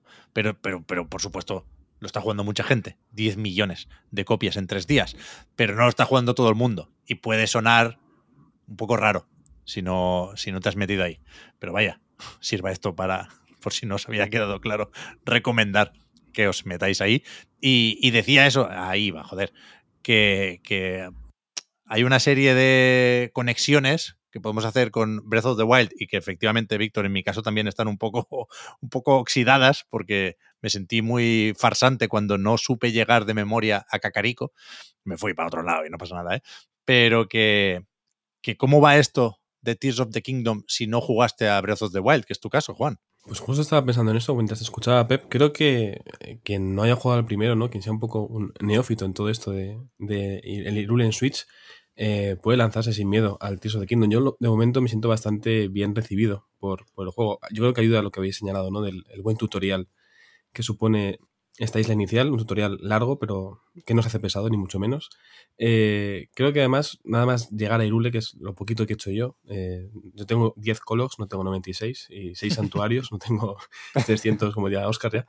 Pero, pero no porque, o sea, sí que juego lento, pero no porque no quiera, o sea, estoy disfrutando mucho de cada paso que doy, ¿no? Es verdad que igual mis apreciaciones son cosas que ya todos tenéis más que conocidas por haber disfrutado tanto de Breath of the Wild, el otro día, por ejemplo, escuchaba a, um, Albert García en la otra casa de- del jefe, en Chiclana, hablar de Link y la idea de, de que fuera un vínculo entre el jugador y el, y avatar que controla y que realmente funciona muy bien. De hecho, me acordé de otro, otro texto de Elena aquí presente en Agrimental, hablando de, de los, las y los jugadores y cómo nos relacionábamos ¿no? con los personajes. Y desde hace mucho tiempo, desde hace bastantes años, de hecho, no recuerdo yo un juego en el que estuviera tan metido en, en la historia y en el juego, ¿no? O sea, como que sufro mucho y disfruto mucho por, por todo lo que le pasa a Link. Igual por eso voy muy despacio. No, no he fallado todavía en ninguna construcción porque me lo tomo muy en serio. Digo, ¿cómo lo haría yo para no hundirme ¿no? En, este, en este río? ¿Cómo me lo tomaría yo para no caerme por este, este barranco? Que me puedo caer, no pasa nada. Eh, se reinicia y ya está. Pero realmente me preocupo por el bienestar de, de Link, ¿no? Entonces yo estoy como viendo muchas cosas nuevas para mí, realmente, que me funcionan muy bien, que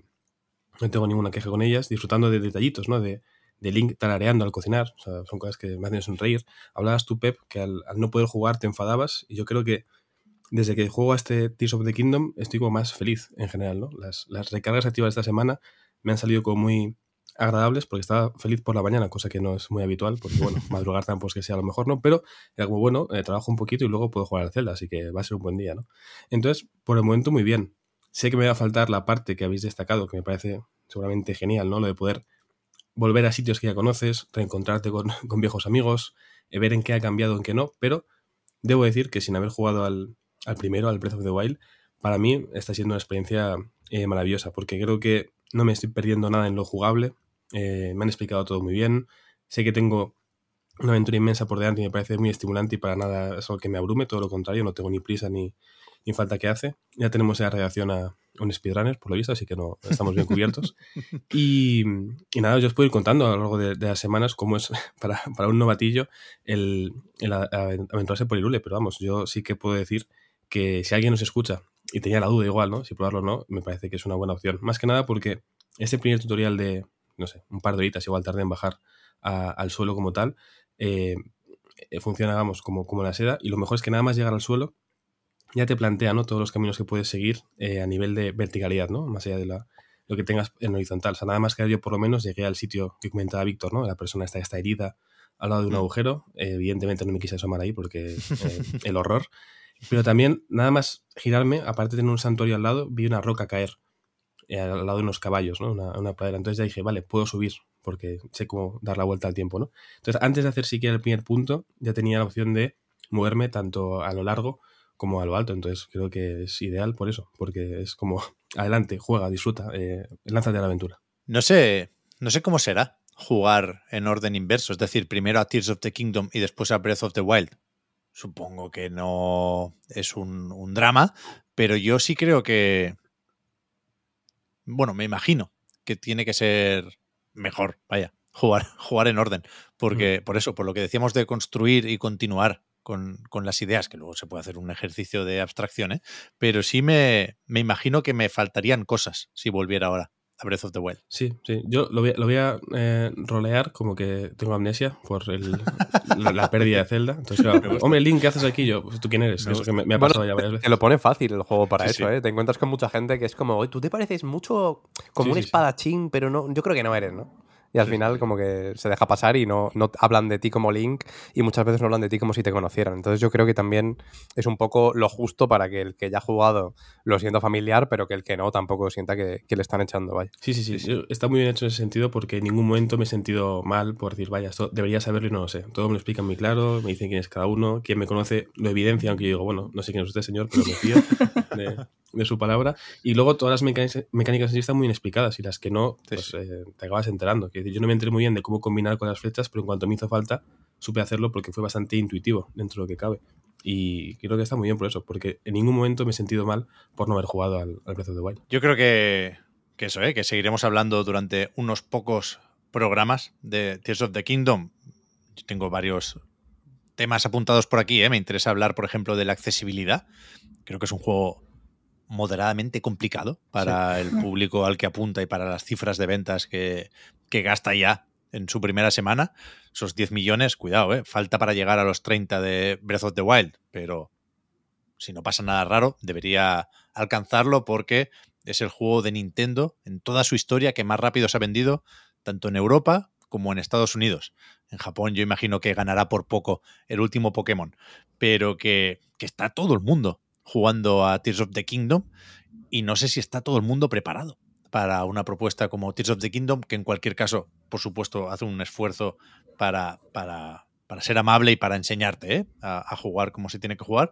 Pero, pero bueno, está ese tema, está también el tema técnico, que me vais a decir que, que es muy vulgar hablar de esto, pero yo sí es verdad que empecé gratamente sorprendido con el rendimiento del juego y ahora ya he encontrado un par de momentos en los que, uff, aquí hay demasiados árboles, aquí hay demasiados enemigos. rasca, rasca. Me está costando apuntar con el giroscopio, pero creo que deberíamos hablar también de, de las mazmorras, de si hay o no mazmorras, ¿no? Que es uno, una de las preguntas que nos hacíamos aquí pensando en que efectivamente el tema de las bestias y de los jefes quizá no era el, el punto fuerte de Breath of the Wild. Para eso hace falta jugar más y, y a eso nos, nos, disponemos. No sé si tenéis esas anécdotas que prometíamos antes para, para terminar. ¿eh? Yo la verdad es que no tengo mucho en ese sentido. Me han ido pasando cosas, pero no hay de momento nada que, que pueda contar dentro de unos cuantos años a mis nietos, ¿no? No, es, es alguna cosa medio spoiler, pero me la guardo para más adelante. Anécdotas como tal, poca. Yo es que soy muy cabezota y como había estado jugando a Breath of the Wild antes, de hecho estoy jugando a Breath of the Wild porque me ha dado mucho FOMO con Tears of the Kingdom y he dicho, vamos a pasarnos entero y luego ya volveré. Y lo que me pasa es que me olvido, por ejemplo, que tengo la parabela, entonces me he matado muchas veces de la forma más estúpida posible. Es como la gran anécdota. Y, y nada, y luego con, con, los gachas me parece muy entretenido. Me preocupaba que fuese a ser más importante o más complicado conseguir piezas, pero me gusta mucho la aleatoriedad que ofrece y, la forma de experimentar. Yo eh, también soy de las que acumulaba cosas, pero ahora estoy intentando tener una filosofía de no, si tengo recursos voy a gastarlos y ya encontraré más. Entonces me estoy dedicando a gastar cosas y a probar cosas. Mira, a partir de aquí me voy a ir apuntando cada vez que, que combine de una forma especialmente útil algún escudo o algún arma, pero, coño, llevamos más de una hora hablando de Tears of the Kingdom. Yo, yo creo que como primer informe de situación eh, ha estado bien, así que, que, ya iremos contando. Si quieres seguir con, con, el diario de este viaje, Elena, ya sabes que puedes apuntarte aquí al Zencaster cuando quieras. ¿eh? Muchas gracias por haberte pasado hoy. Muchas gracias. Ha sido un placer estar aquí. Hablamos luego.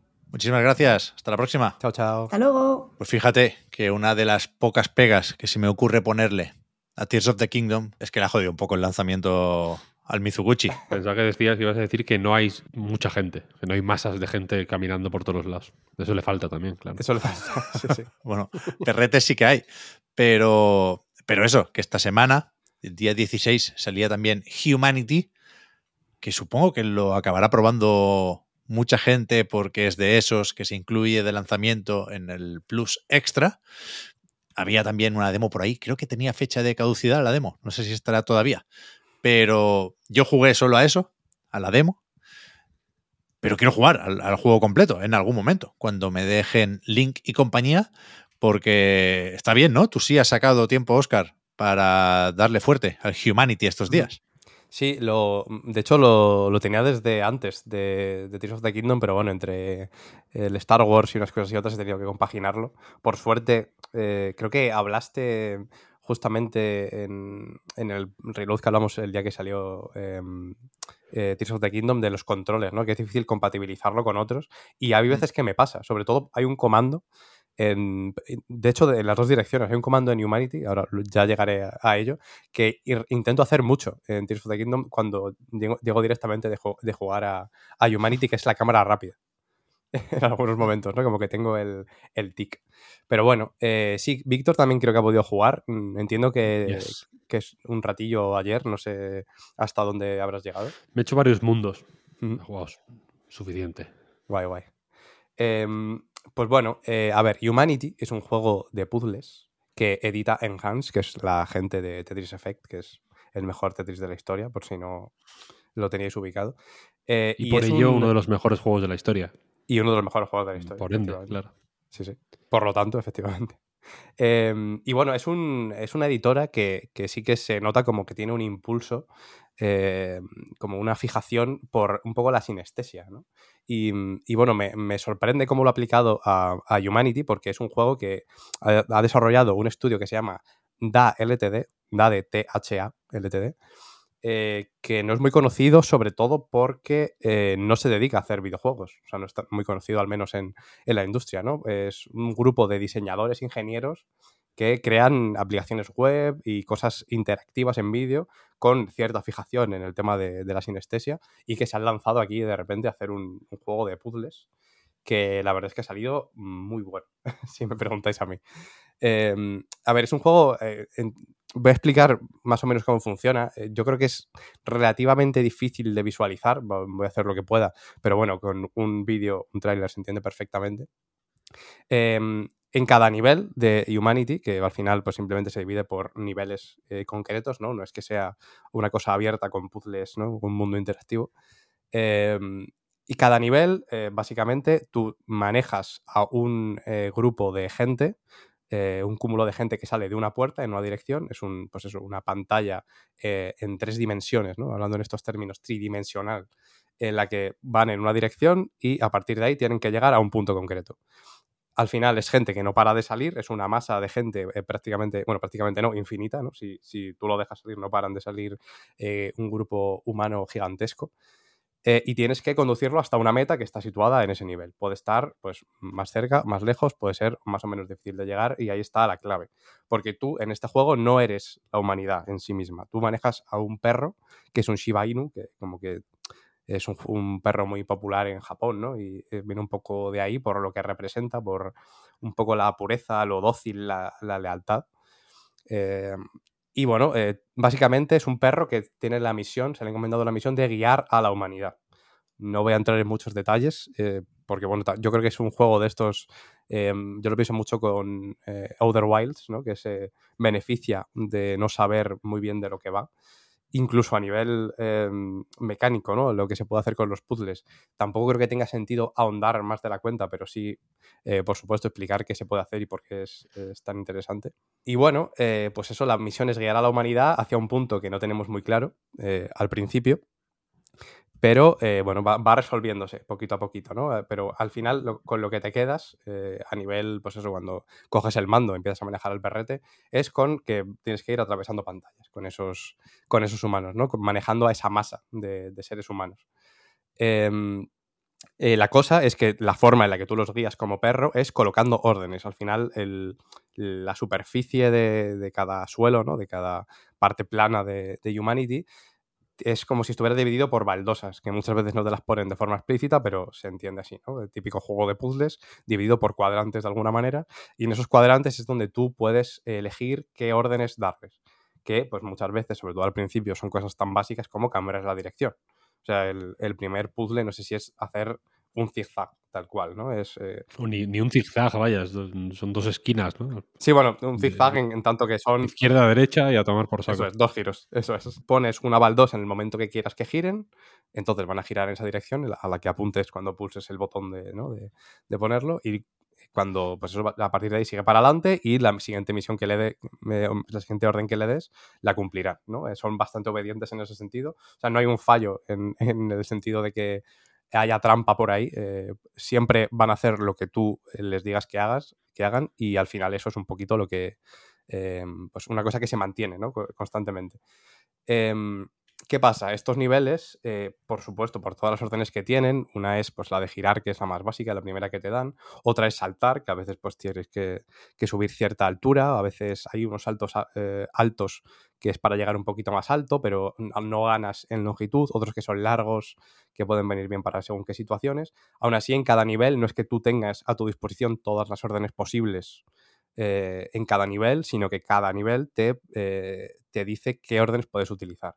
En algunos casos, de hecho, están incluso limitadas. Eh, en otros puedes eh, poner los giros que quieras y montarte la película como quieras. Hay muchas formas de resolver eh, los niveles, en realidad. Y en otros, pues a lo mejor solo tienes cuatro giros y tienes que ver un poquito cómo, cómo te las apañas. Em, la cosa es que para resolver estos niveles en general no es excesivamente complicado. Eh, sí que eh, al final a cabezazos puedes acabar llegando de alguna manera, ¿no? Que es una cosa que te permite el juego y ahora, ahora hablaré de eso. Eh, ir ahí como, como un loco diciendo, bueno, yo creo que esto puede funcionar, voy a intentarlo. Muchas veces tiene eso, ¿no? De que si, si crees que puede funcionar, tal vez pueda funcionar. No tiene por qué, pero si no funciona no es porque esté mal planteado, sino porque a lo mejor la película que tú te habías montado no, no funcionaba tan bien como, como, como pensabas, ¿no? Pero la clave, eh, ya digo, de cada pantalla es encontrar a los goldies, realmente, ¿no? Es un poquito lo que te da ese puntito extra y el saber que has exprimido un poco lo que te pide el, el nivel. Son unos humanos muy grandes, dorados, que tienes que pasar con la masa de gente, tiene que pasar por delante de ellos, entonces se unirán al grupo de la masa de gente y eh, tienen que acabar llegando hasta la meta. Si llegan hasta la meta, eh, pues te lo llevas, ese Goldie. Que al principio yo pensaba también, sobre todo cuando jugué la, demo que probaste, Pep, que eran una cosa como un poquito más secundaria. Eh, de hecho, aquí te dan como. ca- cada vez que llegas a X Goldies, ¿no? A veces cada dos, a veces cada tres, cada cuatro, te dan como pequeñas recompensas, que pueden ser como skins incluso para la gente, o pueden ser hasta estadísticas. Eh, como ahora, por haber llegado a tantos Goldies, puedes ver eh, los kilómetros que han recorrido, ¿no? Cosas eh, súper, súper específicas. Pero en realidad, más allá de, de esto, que puede parecer más anecdótico de la cuenta, sí que te exige muchas veces conseguirlos, porque eh, cada mundo, de- decía Víctor que llevaba un par, pues te exige un número de goldies para poder eh, salir adelante después del, eh, del penúltimo nivel y que te deje acceder al último de todos. Entonces, realmente, si cada nivel puede tener uno, dos o hasta tres goldies, no he visto ninguno con más, em, te obliga realmente a conseguir todos los goldies de la ruta principal, digamos, de todos los niveles obligatorios para llegar hasta el final, incluso jugar alguno secundario. Sí, bueno, pero el diseño, el en ese sentido, el diseño de los goldies Sí. está bien. Sí, sí. O sea, no, no es esto de bloquear. Hubo una época que Nintendo lo hacía mucho. Yoshi Woolly Wall creo que era así. En los Kirby de 3DS era así, que tienes. Que los objetivos opcionales. Bueno, en el Mario 3D Wall incluso, ¿no? Que cuando llegas al castillo, ¿no? Final, como te hacen falta no sé cuántas Ah, estrellas. Sí, eh, entonces, Sí, sí, sí. eh, pues eh, eh, evidentemente si no tienes, pues es básicamente échate para atrás y, y, y Sí, a buscarte consigue la las que vida, te faltan y ya. Pero en este me parece muy guay que tú quieres conseguir los goldies porque mejoran el diseño de los niveles en realidad, ¿no? Y, como el pri- y como la primera cosa que te dan es la cámara rápida o la segunda, pues piensas, hostia, si me han dado la cámara rápida con los goldies, vete a saber que me van a dar más, ¿no? Claro, Entonces, sí, sí. como que quieres conseguir los goldies, no solo por esa imposición última, que no me parece... O sea, creo que muy mal tiene que darse la cosa para que llegues ahí y digas, hostia, me faltan goldies y no, y no quiero repetir nada, ¿no? Es como que el juego te hace embudo para que tú mismo digas, ah, bueno, claro, claro, quiero, quiero eh, conseguir los goldies, ¿no? Eso me mola. Si, cuando, cuando te falta, cuando hay dos y te haces el nivel y solo has conseguido uno, pues te lo repites. no, Sí, es sí, como, quiero, quiero hacerlo, quiero hacerlo. Sí, sí. Sí, de hecho, yo creo que más allá de por completismo, no- ni siquiera voy por ahí, eh, hay unas ganas en cada nivel de conseguir todos los goldies por, por eso que decía Víctor, que al final es eh, jugar bien el nivel, ¿no? Porque se puede jugar más o menos mal, que, que es una cosa que a mí también me gusta hacer constantemente. Lo de darme de cabezazos contra cosas en videojuegos es una cosa que, que disfruto y no lo digo ni, ni en broma, ¿eh? O sea, lo disfruto de verdad activamente por ver un poco hasta, hasta dónde me, me va a llevar, ¿no? Y, y yo creo que los Goldies son un poquito eso, al final es la forma eh, como de... que aún así también se puede hacer un haciendo un poquito de trampas. Yo tengo muchas muchas veces, lo, lo comenté en el análisis escrito, la sensación de que estoy como haciendo trampas con, con el juego, porque eh, por poner un par de ejemplos concretos, em, puedes, por ejemplo, coger una masa de gente y como en muchos niveles, eh, la mayoría, ahora entraré con los, con los que no, que también me parece interesante, eh, puedes en tiempo real, es un juego de acción en ese sentido, ¿no? Puedes en tiempo real cambiar las direcciones, puedes al final coger una masa de gente que está andando en círculos en un punto que te puede venir bien para activar un mecanismo, para, eh, yo qué sé, para retener ahí a un Goldie, por ejemplo, mientras resuelves el resto del nivel sin arriesgarte a que se pueda caer por un precipicio y ya lo pierdas y tengas que volver a empezar. Eh, es, es una cosa que ocurre constantemente, pero que en realidad eh, claramente está pensado para eso, ¿no? Eh, es, un juego que, que- yo creo que ve muchas posibilidades, estoy seguro de que otras no, ya ni que sea la fuerza, ¿no? Por, porque es difícil probar, probar todo y hay gente que, pues, que, que tiene inventos bastante locos. Pero, pero yo creo que tiene en cuenta mucho las posibilidades y al final, eh, pues eso, da bastante gusto conseguir los goldies, tanto haciéndolo de esa forma como haciéndolo como entiendes que te pide el juego. Y por eso mismo también, eh, incluso aunque te falte un goldie, si llegas hasta el final, que, que a veces pasa eso, ya digo que si solo haces los principales, incluso con todos los goldies de los principales, te obliga por, por cantidad a volver atrás no molesta volver atrás a alguno de los niveles secundarios que has podido no hacer, porque normalmente no, no son especialmente largos, pero tienen el punto justo de complejidad para que se explore a lo mejor la mecánica que- central de ese mundo de una forma mucho más interesante y mucho más estimulante, a lo mejor, ¿no? De, de la forma más canónica o, o clara. Es una vueltita de tuerca que siempre es súper, súper interesante. Y estas eh, vueltitas de tuerca en general eh, me parece que ocurren eh, constantemente en Humanity. Ya digo que, que se pueden combinar de muchas maneras estas, estas órdenes. Llega un punto, eh, me da cosa porque no quiero caer en el spoiler, pero me he fijado y en los trailers se ve. eh, llega un punto que hay incluso armas. Hay unas, unas- unos niveles que casi son un juego de, de estrategia. ¿No? De, de táctico, de mover eh, enemigos, o sea, de, de mover a tus, a tus tropas de alguna manera, ¿no? Después de darles las armas por puntos concretos, con el cuidado justo de estar tú a rango de ellos, pero que ellos no estén a rango de ti. Y me gusta porque es un juego táctico, pero no deja de ser un puzzle, de alguna manera, ¿no? Y, y es una cosa que se, se exprime eh, muchísimo constantemente. Igual Mm, que. Como, eh, como todos los juegos tácticos, en realidad, ¿no? como todos los juegos tácticos, sí, sí, por supuesto. Acaba siendo un poco un puzzle. Eh, esa- esas fronteras, creo que juega muy bien con ellas, efectivamente, Humanity. Y yo creo que precisamente lo hace porque lo entiende así, ¿no? Es como una declaración de decir, es que, joder, un juego de estrategia es- son puzzles también. Entonces vamos a ponerlo aquí al mismo nivel que el resto de puzzles porque no me parece que... No, no, no nos parece que sea, que sea menos o que, o que no deba considerarse de, forma, de forma distinta, ¿no? Y esos conceptos se pueden, ya digo, de las órdenes, de, de todo lo que puedes hacer, se pueden explorar de muchas maneras, ¿no? También hay ciertos grupos como de enemigos, eh, como bichos hostiles que salen también, eh, que a veces te, tienen que, te quieren robar el Goldie, ¿no? Su objetivo también es llevárselo y tú tienes que llegar antes que ellos. Entonces se convierte en una carrera, se convierte en ya no solo en llegar hasta el, objetivo final, sino en, con- en encontrar los giros, los saltos y las vueltas eh, exactas para hacer la ruta lo más rápido posible que para conseguir a lo mejor un par de goldies de un nivel en concreto en el que estoy pensando, ¿no? De- que, que era esto, que era una carrera más explícita. Em, eh, tienes que aprovechar tal cual, eh, baldosa por baldosa, el camino más óptimo. Si quieres, a lo mejor hay alguno más óptimo que el que hice, ¿no? Pero si quieres conseguir a los dos del nivel, tienes que, apretar bien las tuercas, de- desde luego. Y, mm, y bueno, pues ejemplos como ese hay, hay muchos y formas de resolver niveles hay muchos. Mm, a mí me, me gusta, por no entrar tampoco en, en spoiler y porque, por lo que tiene hablar de un juego de puzzles, ¿no? Sin verlo. En ejemplos concretos, eh, hay una orden, esto también lo, lo mencionaba en el, en el análisis, que es una especie de bifurcación. O sea, en vez de que, que sea simplemente para que gire, es que a partir de ese bloque, si va en línea recta, pues se va la mitad para la derecha y la mitad para la izquierda, básicamente. Em, entonces, eh, hay ciertos niveles que los Goldies tienen que pasar por una eh, casilla en particular. O sea, no vale que pasen por las, por las otras dos metas, sino tienen que pasar por una meta en concreto que está en, un- en una casilla en concreto, claro. Eh, pero, a su vez, el resto de, mm, de pues eso, de, de humanos que llevas, sí tienen que pasar por las otras dos. Tienen que pasar todo al mismo tiempo para que se complete el nivel. Y yo entiendo que había una forma de hacerlo probablemente eh, pues más sencilla, pero eh, a mí me, gustó hacerlo, eh, o me hizo gracia hacerlo un poco a cabezazos, como decía, un poco echando la ruleta. Eh, básicamente, eh, un camino lo llevaba pues al, al final donde está el Goldie, ¿no? Donde tiene que pasar obligatoriamente el Goldie, y otro acababa yendo a las diferentes rutas de los dos finales donde tienen que ir los humanos.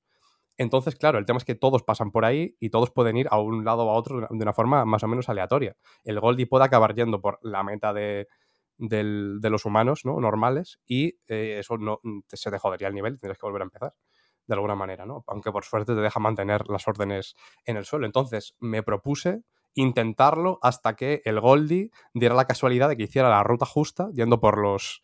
Por haciendo los giros que a mí me convenían para llegar a la meta. Y efectivamente se podía hacer así, y después de unos poquitos intentos tampoco me, me maté. a lo mejor estuve 10 10 o 15 minutos con, con eso, acabó saliendo, ¿no? Eh, igual que eh, yo creo que ya has tenido que llegar a algún nivel de estos, Víctor. A mí me, me gustaron por lo que eh, te cambian un poquito la forma de enfocarlo, que es eh, esto de que del pau- la pausa, ¿no? Como el, bueno, el start, más Mm. bien, ¿no? el botón de inicio. Porque al final esto, en, en los, el resto de niveles, igual que puedes hacer la trampa que decía de, pues eso, de cómo puedes hacerlo en tiempo real, coger a un grupito, dejarlo dando vueltas para que se quede ahí y tenerlo guardado, eh, y luego ya reconducirlo, quitando y, poniendo órdenes mientras se sigue moviendo todo el nivel. Hay algunos que eh, empiezan con un botón en cierto punto del mapa, en, pues como de, de encendido, ¿no? que cuando le das ahí empieza el nivel. Entonces, antes de eso, tienes que haber analizado bien el nivel, dándole todas las vueltas que, que puedas, con las órdenes que te hayan dado, que algunas veces coincide que son limitadas, además, en, en- en estos niveles.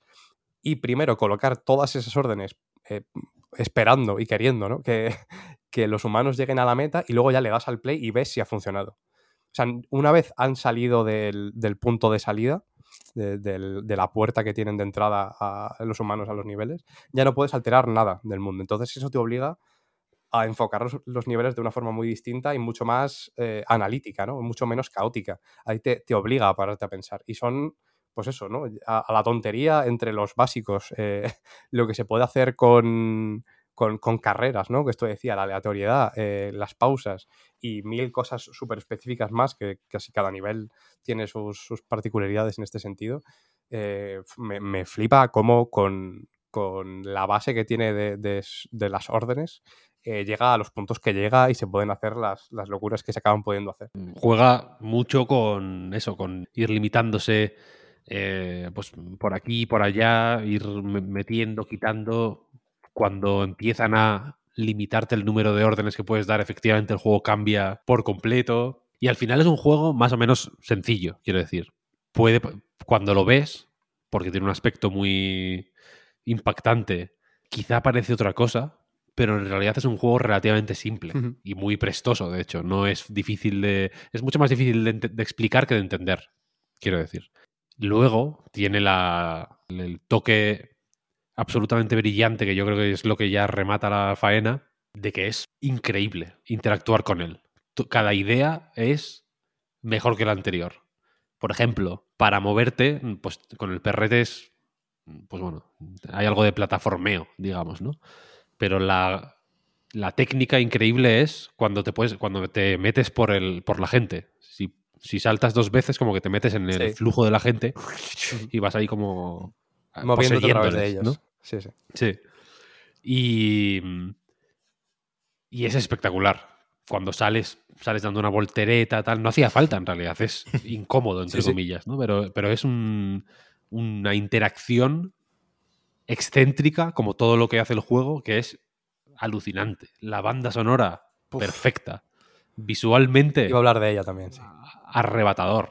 Tiene una poética, de alguna manera, que es alucinante. Que se llame Humanity y que vaya de gente, no es la decisión, sinceramente, más eh, intuitiva, porque no es gente, es agua en realidad lo que estás con- controlando. No- Son no flujos nada, de agua, quiero decir. No tienen, Es- no tienen inteligencia, solo hacen lo que tú les dices y ya está, ¿no? Solo fluyen con lo que ocurre, sí, sí. Y que se comportan como agua. Mm. ¿sabes? Se comportan como ríos, en realidad. Efectivamente, fluyen, se bifurcan, no te da la sensación de estar dando órdenes a gente, en realidad. No, no, para nada. Tú estás canalizando agua, simplemente. Y cada, bueno, que, que tu que el cursor, porque al final no es mucho más que un cursor, sea un perro, es increíble. Cada muy pocos niveles, en realidad, tiene algo escondido esperándote ahí, ¿no? Es como, hostia, Una vueltita de tuerca muy, muy guapa. los niveles más, sí, sí, sí, los niveles más difíciles son geniales, en realidad, funcionan muy bien. Es verdad que mola complicarse la vida y Sí, experimentar la vida y, es lo mejor. y hacer que se crucen los caminos de la gente ahí, pan, y, y ve- y verlo simplemente, ¿no? Porque pues es gente al final. Se comportan como agua, pero es gente. Son cientos, miles de muñequitos caminando en una dirección, niños, mujeres, hombres, saltando al vacío, a veces, a veces precipitándose hacia, hacia la nada y, y volviendo a salir por la puerta, ¿no? El, el- flujo de la gente empieza en las puertas que hay. Al principio solo una. En el primer nivel, por ejemplo, yo me puse muy, muy, muy, muy nervioso porque pensaba que se morían si se caían. Como que había una penalización en que se cayeran. Claro, entonces, Claro, sí, sí. o sea, fue como, ¡fuah! ¿qué, o sea, ¿qué, qué- qué tengo que hacer aquí? Pues imposible este juego. La, Encima no paran de caerse, no paran de caerse y dices, madre mía, madre la primera pantalla ya era como, pero si, si están, si están muriendo todos, ¿qué estoy haciendo? O sea, qué, locura, ¿no? Y, y en la primera pantalla no te dicen, de hecho, que, ¿sabes? Que se pueden caer. Yo la primera pantalla tuve que repetirla tres veces, porque no conseguía poner las órdenes. Y se me caían siempre los muñecos, era como, hostia, Claro, te, no te van, pasaba lo de, rápido. lo de no ponerlas, eh, puede ser a mí también me rayó un poco al principio por lo de tener que pulsar el botón y al mismo tiempo el, el stick apuntar con él. Claro. Sí. sí, sí. Y porque las ponía en otra casilla, o me confundía, ¿no? No- Mm, Luego Luego acabas pillando nivel, las perspectivas. Sí, sí. En el segundo nivel ya las pones, pero vaya, con una precisión alemana, vaya. Pero el primero no. Y entonces como que veía a la gente caerse y yo, madre mía, venga, reiniciar, reiniciar, no pasa nada. Y en el segundo ya te dicen, oye, que si se caen no pasa nada, ¿eh? Que Sí, es verdad que te lo, te lo dicen directamente. acaban, claro, es como, No sí, sí, no te preocupes, que van a volver a salir por la puerta, ¿no? Eh, eh, Sus cuerpos, dice, sus cuerpos desaparecen, pero sus, sus almas no. Y, volverán a pasar por la puerta. Y está, y el juego constantemente es un juego ya, como has dicho, de hecho, muy bien, es un juego, es que es así, es mecánico. Es un juego que, fun- que funciona así y así y así, y hay que colocar piezas y es, es un juego cuadriculado. Literalmente ocurre en una cuadrícula, ¿no? El editor de niveles es un editor de cuadrículas. Pero tiene un envoltorio esotérico alucinante que, en combinación con, la- con lo mecánico, en realidad, joder, te, te mete en un estado de trance brutal. Ves a los muñecos caer y, ves sus almas salir del cuerpo, porque hacen ahí como un flash blanco mientras van cayendo. Y piensas, no pasa nada, ¿no? El, sigue, el flujo sigue, el, el ciclo se repite.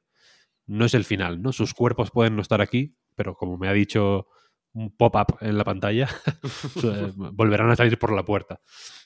Y, y de verdad que es rompedor. O sea, yo no tenía esa sensación desde Tetris Effect, de hecho. De que al final, si lo piensas, aunque este juego no es de Enhance, técnicamente no, como que Ha metido la mano seguro, seguro, seguro. Sí, al final eh, imagino que les hayan ayudado a aterrizar, pero la idea es del estudio este de diseño, efectivamente. Pero es muy parecido a Tetris Effect, que es el Tetris, es el mismo Tetris de la Game Boy, quiero decir, no tiene mucho más misterio, no, no es, no inventa nada, mecánicamente es igual, no es Ahora me dirán, no, no, pero es que el Tetris de la Game Boy, no, ya sé que no es el mismo, coño, ya sé que hay cosas nuevas, pero que es el Tetris, quiero decir. Pero es el envoltorio lo que le da un. lo que lo, lo que lo eleva. Es que realmente Tetris Effect es un juego que está por encima del resto de Tetris, de alguna manera. Está simple, es, es- es como eh, Vincent Pela, simplemente, está pues, en otro nivel, quiero decir. Es un juego, es un- juego iluminado. Pues eh, a este yo creo que le pasa lo mismo, ¿sabes? Que la mecánica es sencilla, efectivamente, es fácil, es ir colocando casillitas, simplemente, no pasa nada así. Podría ser un juego de móviles, quiero decir. Y en vez de... Lo podría firmar Robio. Y en vez de mm, gente, podrían ser los Angry Birds. Caminando simplemente hasta la, hasta la meta, ¿sabes? Y, y seguramente sería el mismo juego, igual de bueno, entre comillas. Quiero decir, el di- igual, igual de bien diseñado, etcétera, etcétera. Pero el- el- la forma, ¿sabes? Lo eleva. El fondo es el mismo, pero la forma lo le haces subir un par de peldañitos para arriba. Y, y a mí de verdad que, me, que me- no, no sé cuánto me quedará para terminarlo. Tres o cuatro mundos. Pero voy por el cuatro. Por ahí va la cosa. Y me, y me está pareciendo de verdad una obra maestra absoluta. Me ha de- Mm, es- medio es- decepcionado, no de, medio decepcionado, pero bueno, en VR no es tan. No pasa nada si no juegas en VR. Quiero decir, que nadie diga me voy a esperar a, las- a las VR2 para jugarlo. ¿Sabes? Porque no, no hace falta en realidad. Eh, tiene. Tiene su aquel, porque como en Tetris Effect, pues el entorno es, ya digo, muy. Tiene, tiene su peso y, y- y- y ayuda, ¿no? Todo, todo, todo hace para conseguir esta elevación que decía antes. Y es un juego muy de mover la cámara, entonces al final, pues bueno, mueves tú la cabeza a veces en vez de solo mover la cámara. Esa es la diferencia. Es un juego muy de cámara, muy de perspectiva. Los niveles, pues los ves un poco más.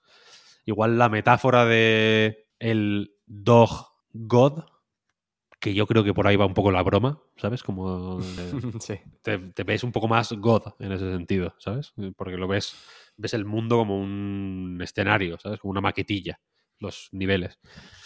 Pero tampoco te mata, no te, no te cambia el juego, quiero decir. No, no es hiper imp- imprescindible. Pero me parece aún así, ya digo, masterful, una maravilla. 100% recomendable. Voy a comentar un par de cosillas más a raíz de, de lo que has dicho, Víctor. Tampoco, es que claro, lo, lo malo de, de lo que decías, de, de que es un juego muy, muy cuadriculado, literalmente también, ¿no? Eh, es un juego que es lo que es. Y es verdad, pero, pero de verdad que en base a lo que es, creo que no has llegado a cosas en concreto en las que estoy pensando que, que son realmente eh, súper, súper estimulantes y, y que le dan la vuelta a la cosa y, y aprovechan lo que tienen de una manera increíble, pero de verdad que se pueden hacer muchas cosas. Incluso ese plataformeo del que hablabas, hay cierto punto en el que se explota un poquito más. Eh, de una forma más, más explícita, ¿no? Hay, hay, uf, es que no, no quiero hablar demasiado, no quiero hablar demasiado, pero ya, ya, me, ya me contarás, ya lo hablaremos y también me contarás qué opinas de la historia o lo que se ve en la Seguro, o sea, seguro- te creo, te creo, pero que, o sea, quería hacer énfasis en esto porque ya, o sea, en lo que en los mundos que he hecho ya se ve que hay que hay movimiento, es un juego que ya digo que cada pocos niveles mete va metiendo cositas, entiendo que será así hasta el final, pero que mm, quería hacer un poco de énfasis en la idea de que es un juego sencillo, que a nadie le dé miedo porque diga, uff, qué pereza, ¿no? Ahí comerme la cabeza. Es un juego fácil de manipular. Sí.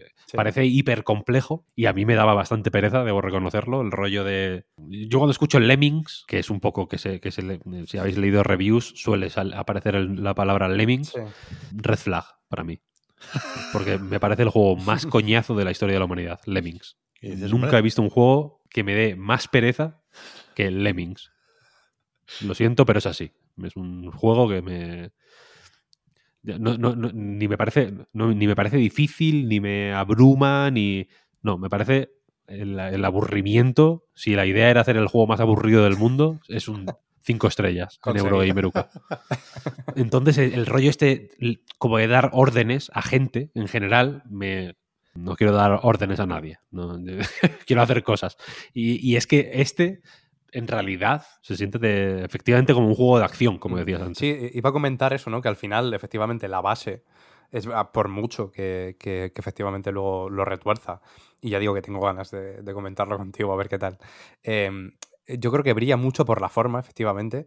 Eh, sobre todo en muchos niveles en lo, en lo, visual, otros a lo mejor no impactan tanto, pero las formas que crean las rutas que, que acabas creando, que ya digo que en, que en, muchos casos es más o menos libre, se pueden resolver de varias formas, pero otros son más o menos cuadriculados y están pensados para que se forme esa forma. Eso, esos, esos ríos de gente ¿no? que mencionabas, esos eh, lanzamientos, esos arcos que se crean de, gente en, en, un, en, un, mapa como cíclico constante. Crea una imagen súper impactante y súper bonita en, en, general, que me parece ya de por sí como el hecho de que simplemente con masas de gente eh, saltando, volando y haciendo una ruta en concreto que se cree una, una imagen tan bonita me, me, deja bastante loco que puede ocurrir. Creo que ayuda mucho, por supuesto, el, el, diseño, el apartado artístico, que es muy simple y eso, lo de que lo podía tirar, un, podía ser un juego de móvil, lo puede ser también a nivel técnico. O sea, lo puede tirar perfectamente eh, cualquier móvil, seguro, perfectamente no, pero seguro que ajustando alguna cosita que, otra eh, entraría, entraría bien. Eh, y otra de las cosas que no nos hemos parado mucho a decirlo, pero que me ha gustado mucho es la, música. Que tengo apuntado aquí el nombre, que no, no quiero dejarlo pasar, eh, del compositor japonés, se llama Gemapur. Eh, se llama Toshiaki Oi, en su nombre japonés.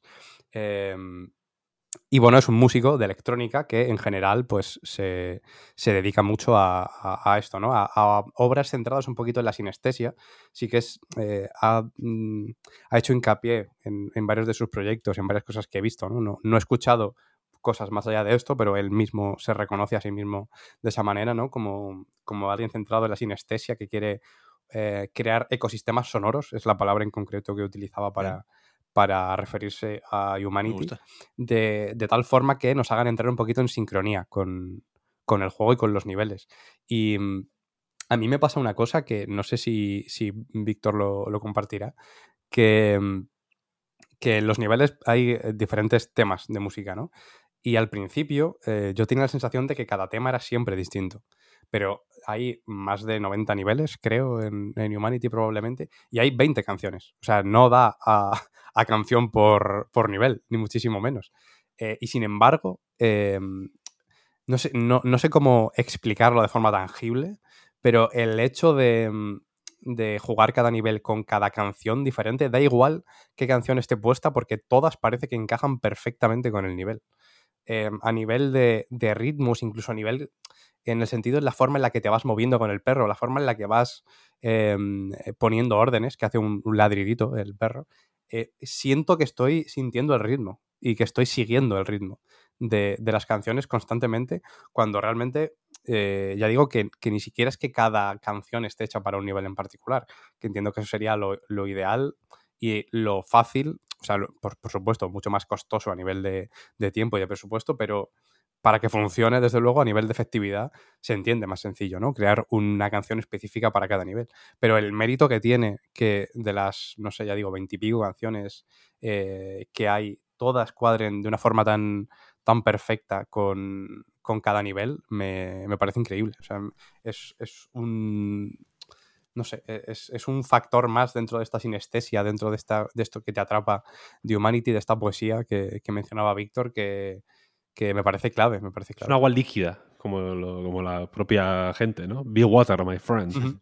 Yo tengo muchas ganas ¿eh? de, de, esto, con, con, lo que recuerdo de la demo y lo que os he escuchado ahora, puedo dibujar un, una parte del juego que, que, por narices es eso, ¿eh? Solo una parte, porque me he metido en Steam, para recordar también que esto está en el Plus Extra, que hay versión de Play 4 y Play 5, pero también está en Steam, y, y el vídeo que tienen aquí puesto empieza con, con, con, esas filas de personas, ¿no? Y el perrete colocando flechas, pero acaba con rayos láseres, explosiones, ahí, ahí o sea, figuras humanas hechas de personas, esferas gigantescas, con lo cual, joder, tengo muchas ganas de ver qué, qué se cuenta el juego en ese sentido y, y, supongo que como tantos otros tendré que comprobarlo en otro momento, ¿eh? porque lo que decía al principio, joder, espero que se hayan cobrado bien lo del Plus Extra porque en Steam tiene ahora 43 valoraciones solo. ¿Solo? Hostia. Oh.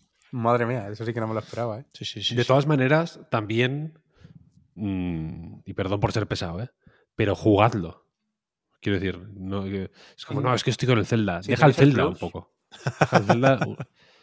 Una- un nivel que, que dura, que dura cinco minutos. O sea, que, que no es que digas, hostia, me tengo que tirar aquí 50 minutos, ¿no? Tengo que sacarme una ingeniería para hacer, para hacer esto. Es un juego bastante light.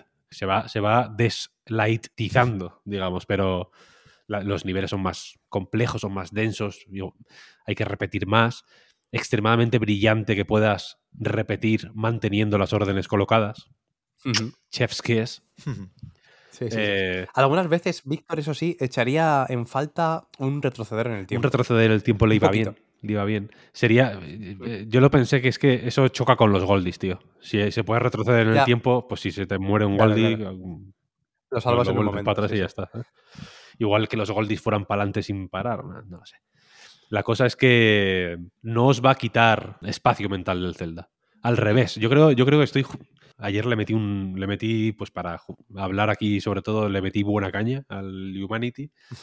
Pero post Humanity creo que he jugado mejor al Zelda. Ojo, ¿eh? Así, simple, así Sí, lo digo, Te, simplemente. te abre la mente un poco. Estoy de acuerdo, estoy de acuerdo. Tampoco quiero ponerme aquí, ¿sabes? Magufo con el Humanity, pero como Tetris Effect son juegos que te ponen en un espacio mental muy concreto, ¿sabes? Te abren los, los poros del cerebro. Los escenarios son muy concretos, son bloques muy específicos. Está todo muy limpiamente diseñado, muy, mucha pulcritud. Es muy pulcro, es un juego muy pulcro, muy, muy pulcro. Entonces, de verdad que te, hostia, sueltas lastre jugando a este juego, ¿eh? Men- mental, te, te pone muy zen. Y entonces combinadlo, de verdad. Si tienes, si no, no te lo compres. Si no lo tienes el plus y no, te, y no te apetece, no te lo compres. Tampoco te voy a decir que te lo compres, haz lo que quieras. Si quieres comprártelo, cómpratelo, ¿eh? pero, no te- pero tampoco te voy a obligar. Pero si lo tienes ahí bajado del plus, ¿no? Que dices, hostia, me lo, voy a- me lo bajo y ya jugaré cuando me pase el Zelda. Juégalo ya. ¿sabes? Dale un ratillo, simplemente. Pruébalo. Pruébalo un poquito y cuando lo pruebes un poquito posiblemente quieras jugar más. Y se combinan a la perfección mm, estos dos juegos, quiero decir. No hay... No se pelean, ¿sabes? Que no es como jugarte, yo qué sé, el Wolfenstein 2 y el Call of Duty Vanguard, ¿sabes? Que son que son muy parecidos y que se pelean entre sí, ¿no? Porque los puedes comparar entre ellos. Es como, ah, este me gusta más, Pero este son gusta. lo justo parecidos como para que hay cosas que quieras imitar y no puedas y te salgan mal. Mm. Estos son momentos distintos de tu vida que pueden ocurrir en paralelo. Aprovecha esa oportunidad, amigo. Qué bonito. Sí, de hecho, mira, la, la demo, ya que lo mencionaba Pepsi, sigue por ahí disponible, que yo tampoco estoy seguro. eh, me parece muy buen punto de partida porque eh, después de haberlo jugado, lo que recuerdo de, de la demo es que es un poco eh, que cada nivel te introduce eh, mecánicas, es un poco como pr- primeros niveles de diferentes mundos.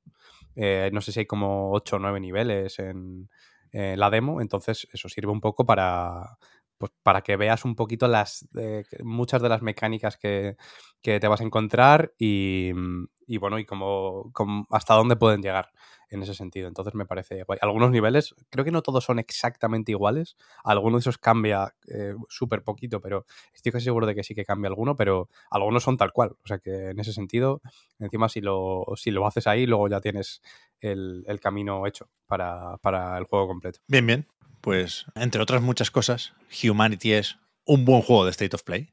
¿Ves? O sea, no es malo ser un juego de State of Play. Al revés. Hay juegos buenísimos que salen por ahí.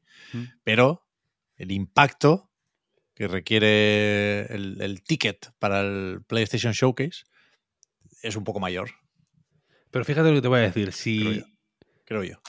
el buen gusto, para mí, se demuestra dándole el voto de confianza a ciertos juegos por encima de ese tipo de... Yo estoy de acuerdo contigo, ¿eh? Pero dándole cierto voto de confianza a algunos juegos por encima de esas consideraciones. ¿no? Sin que, duda, sin que duda. Jimbo diga... Jimbo en su casa, cuando está eligiendo en los trailers, personalmente, cuando está, que le han pasado el pendrive ya. ¿no? Alguno, Y- alguno lo edita él. Dice, déjame a mí. Que tengo gratis el Sony Vega, claro. Tú, sí, sí, no te da tiempo, pásame los brutos. Que, que efectivamente me dieron, me dieron la licencia del, del Vegas. Que, que vea este y diga, hostia, este es de State of Play seguro, pero va para el showcase. Porque le voy a dar ese voto de confianza. Se lo merece, se lo merece. Eso, eso, es, eso es buen gusto. El otro es ChatGPT.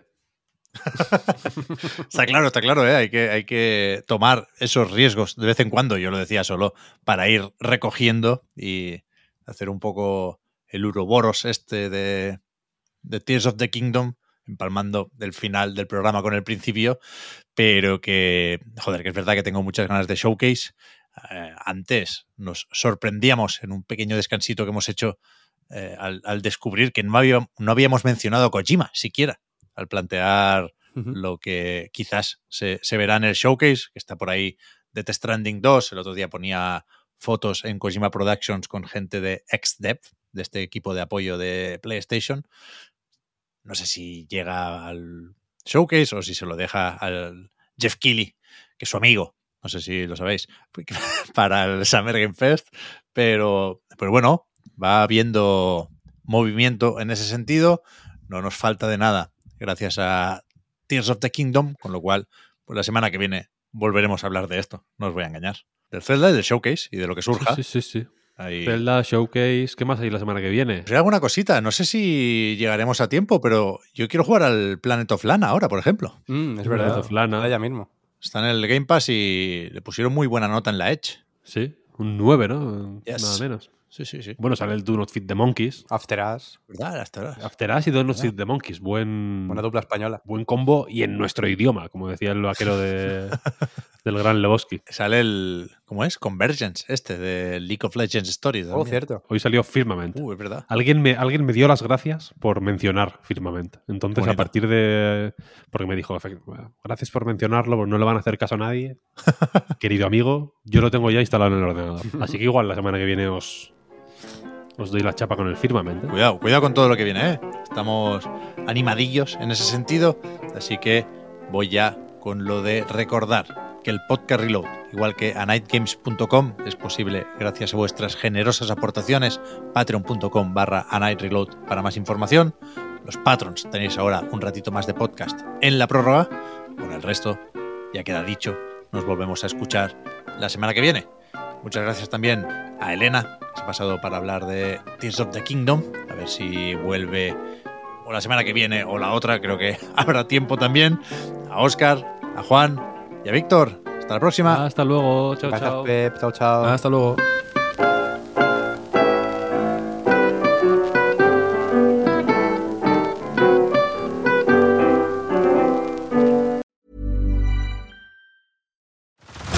Head over to Hulu this March, where our new shows and movies will keep you streaming all month long. Catch the acclaimed movie All of Us Strangers, starring Paul Mescal and Andrew Scott. Stream the new Hulu original limited series We Were the Lucky Ones with Joey King and Logan Lerman. And don't forget about Grey's Anatomy. Every Grey's episode ever is now streaming on Hulu. So, what are you waiting for? Go stream something new on Hulu.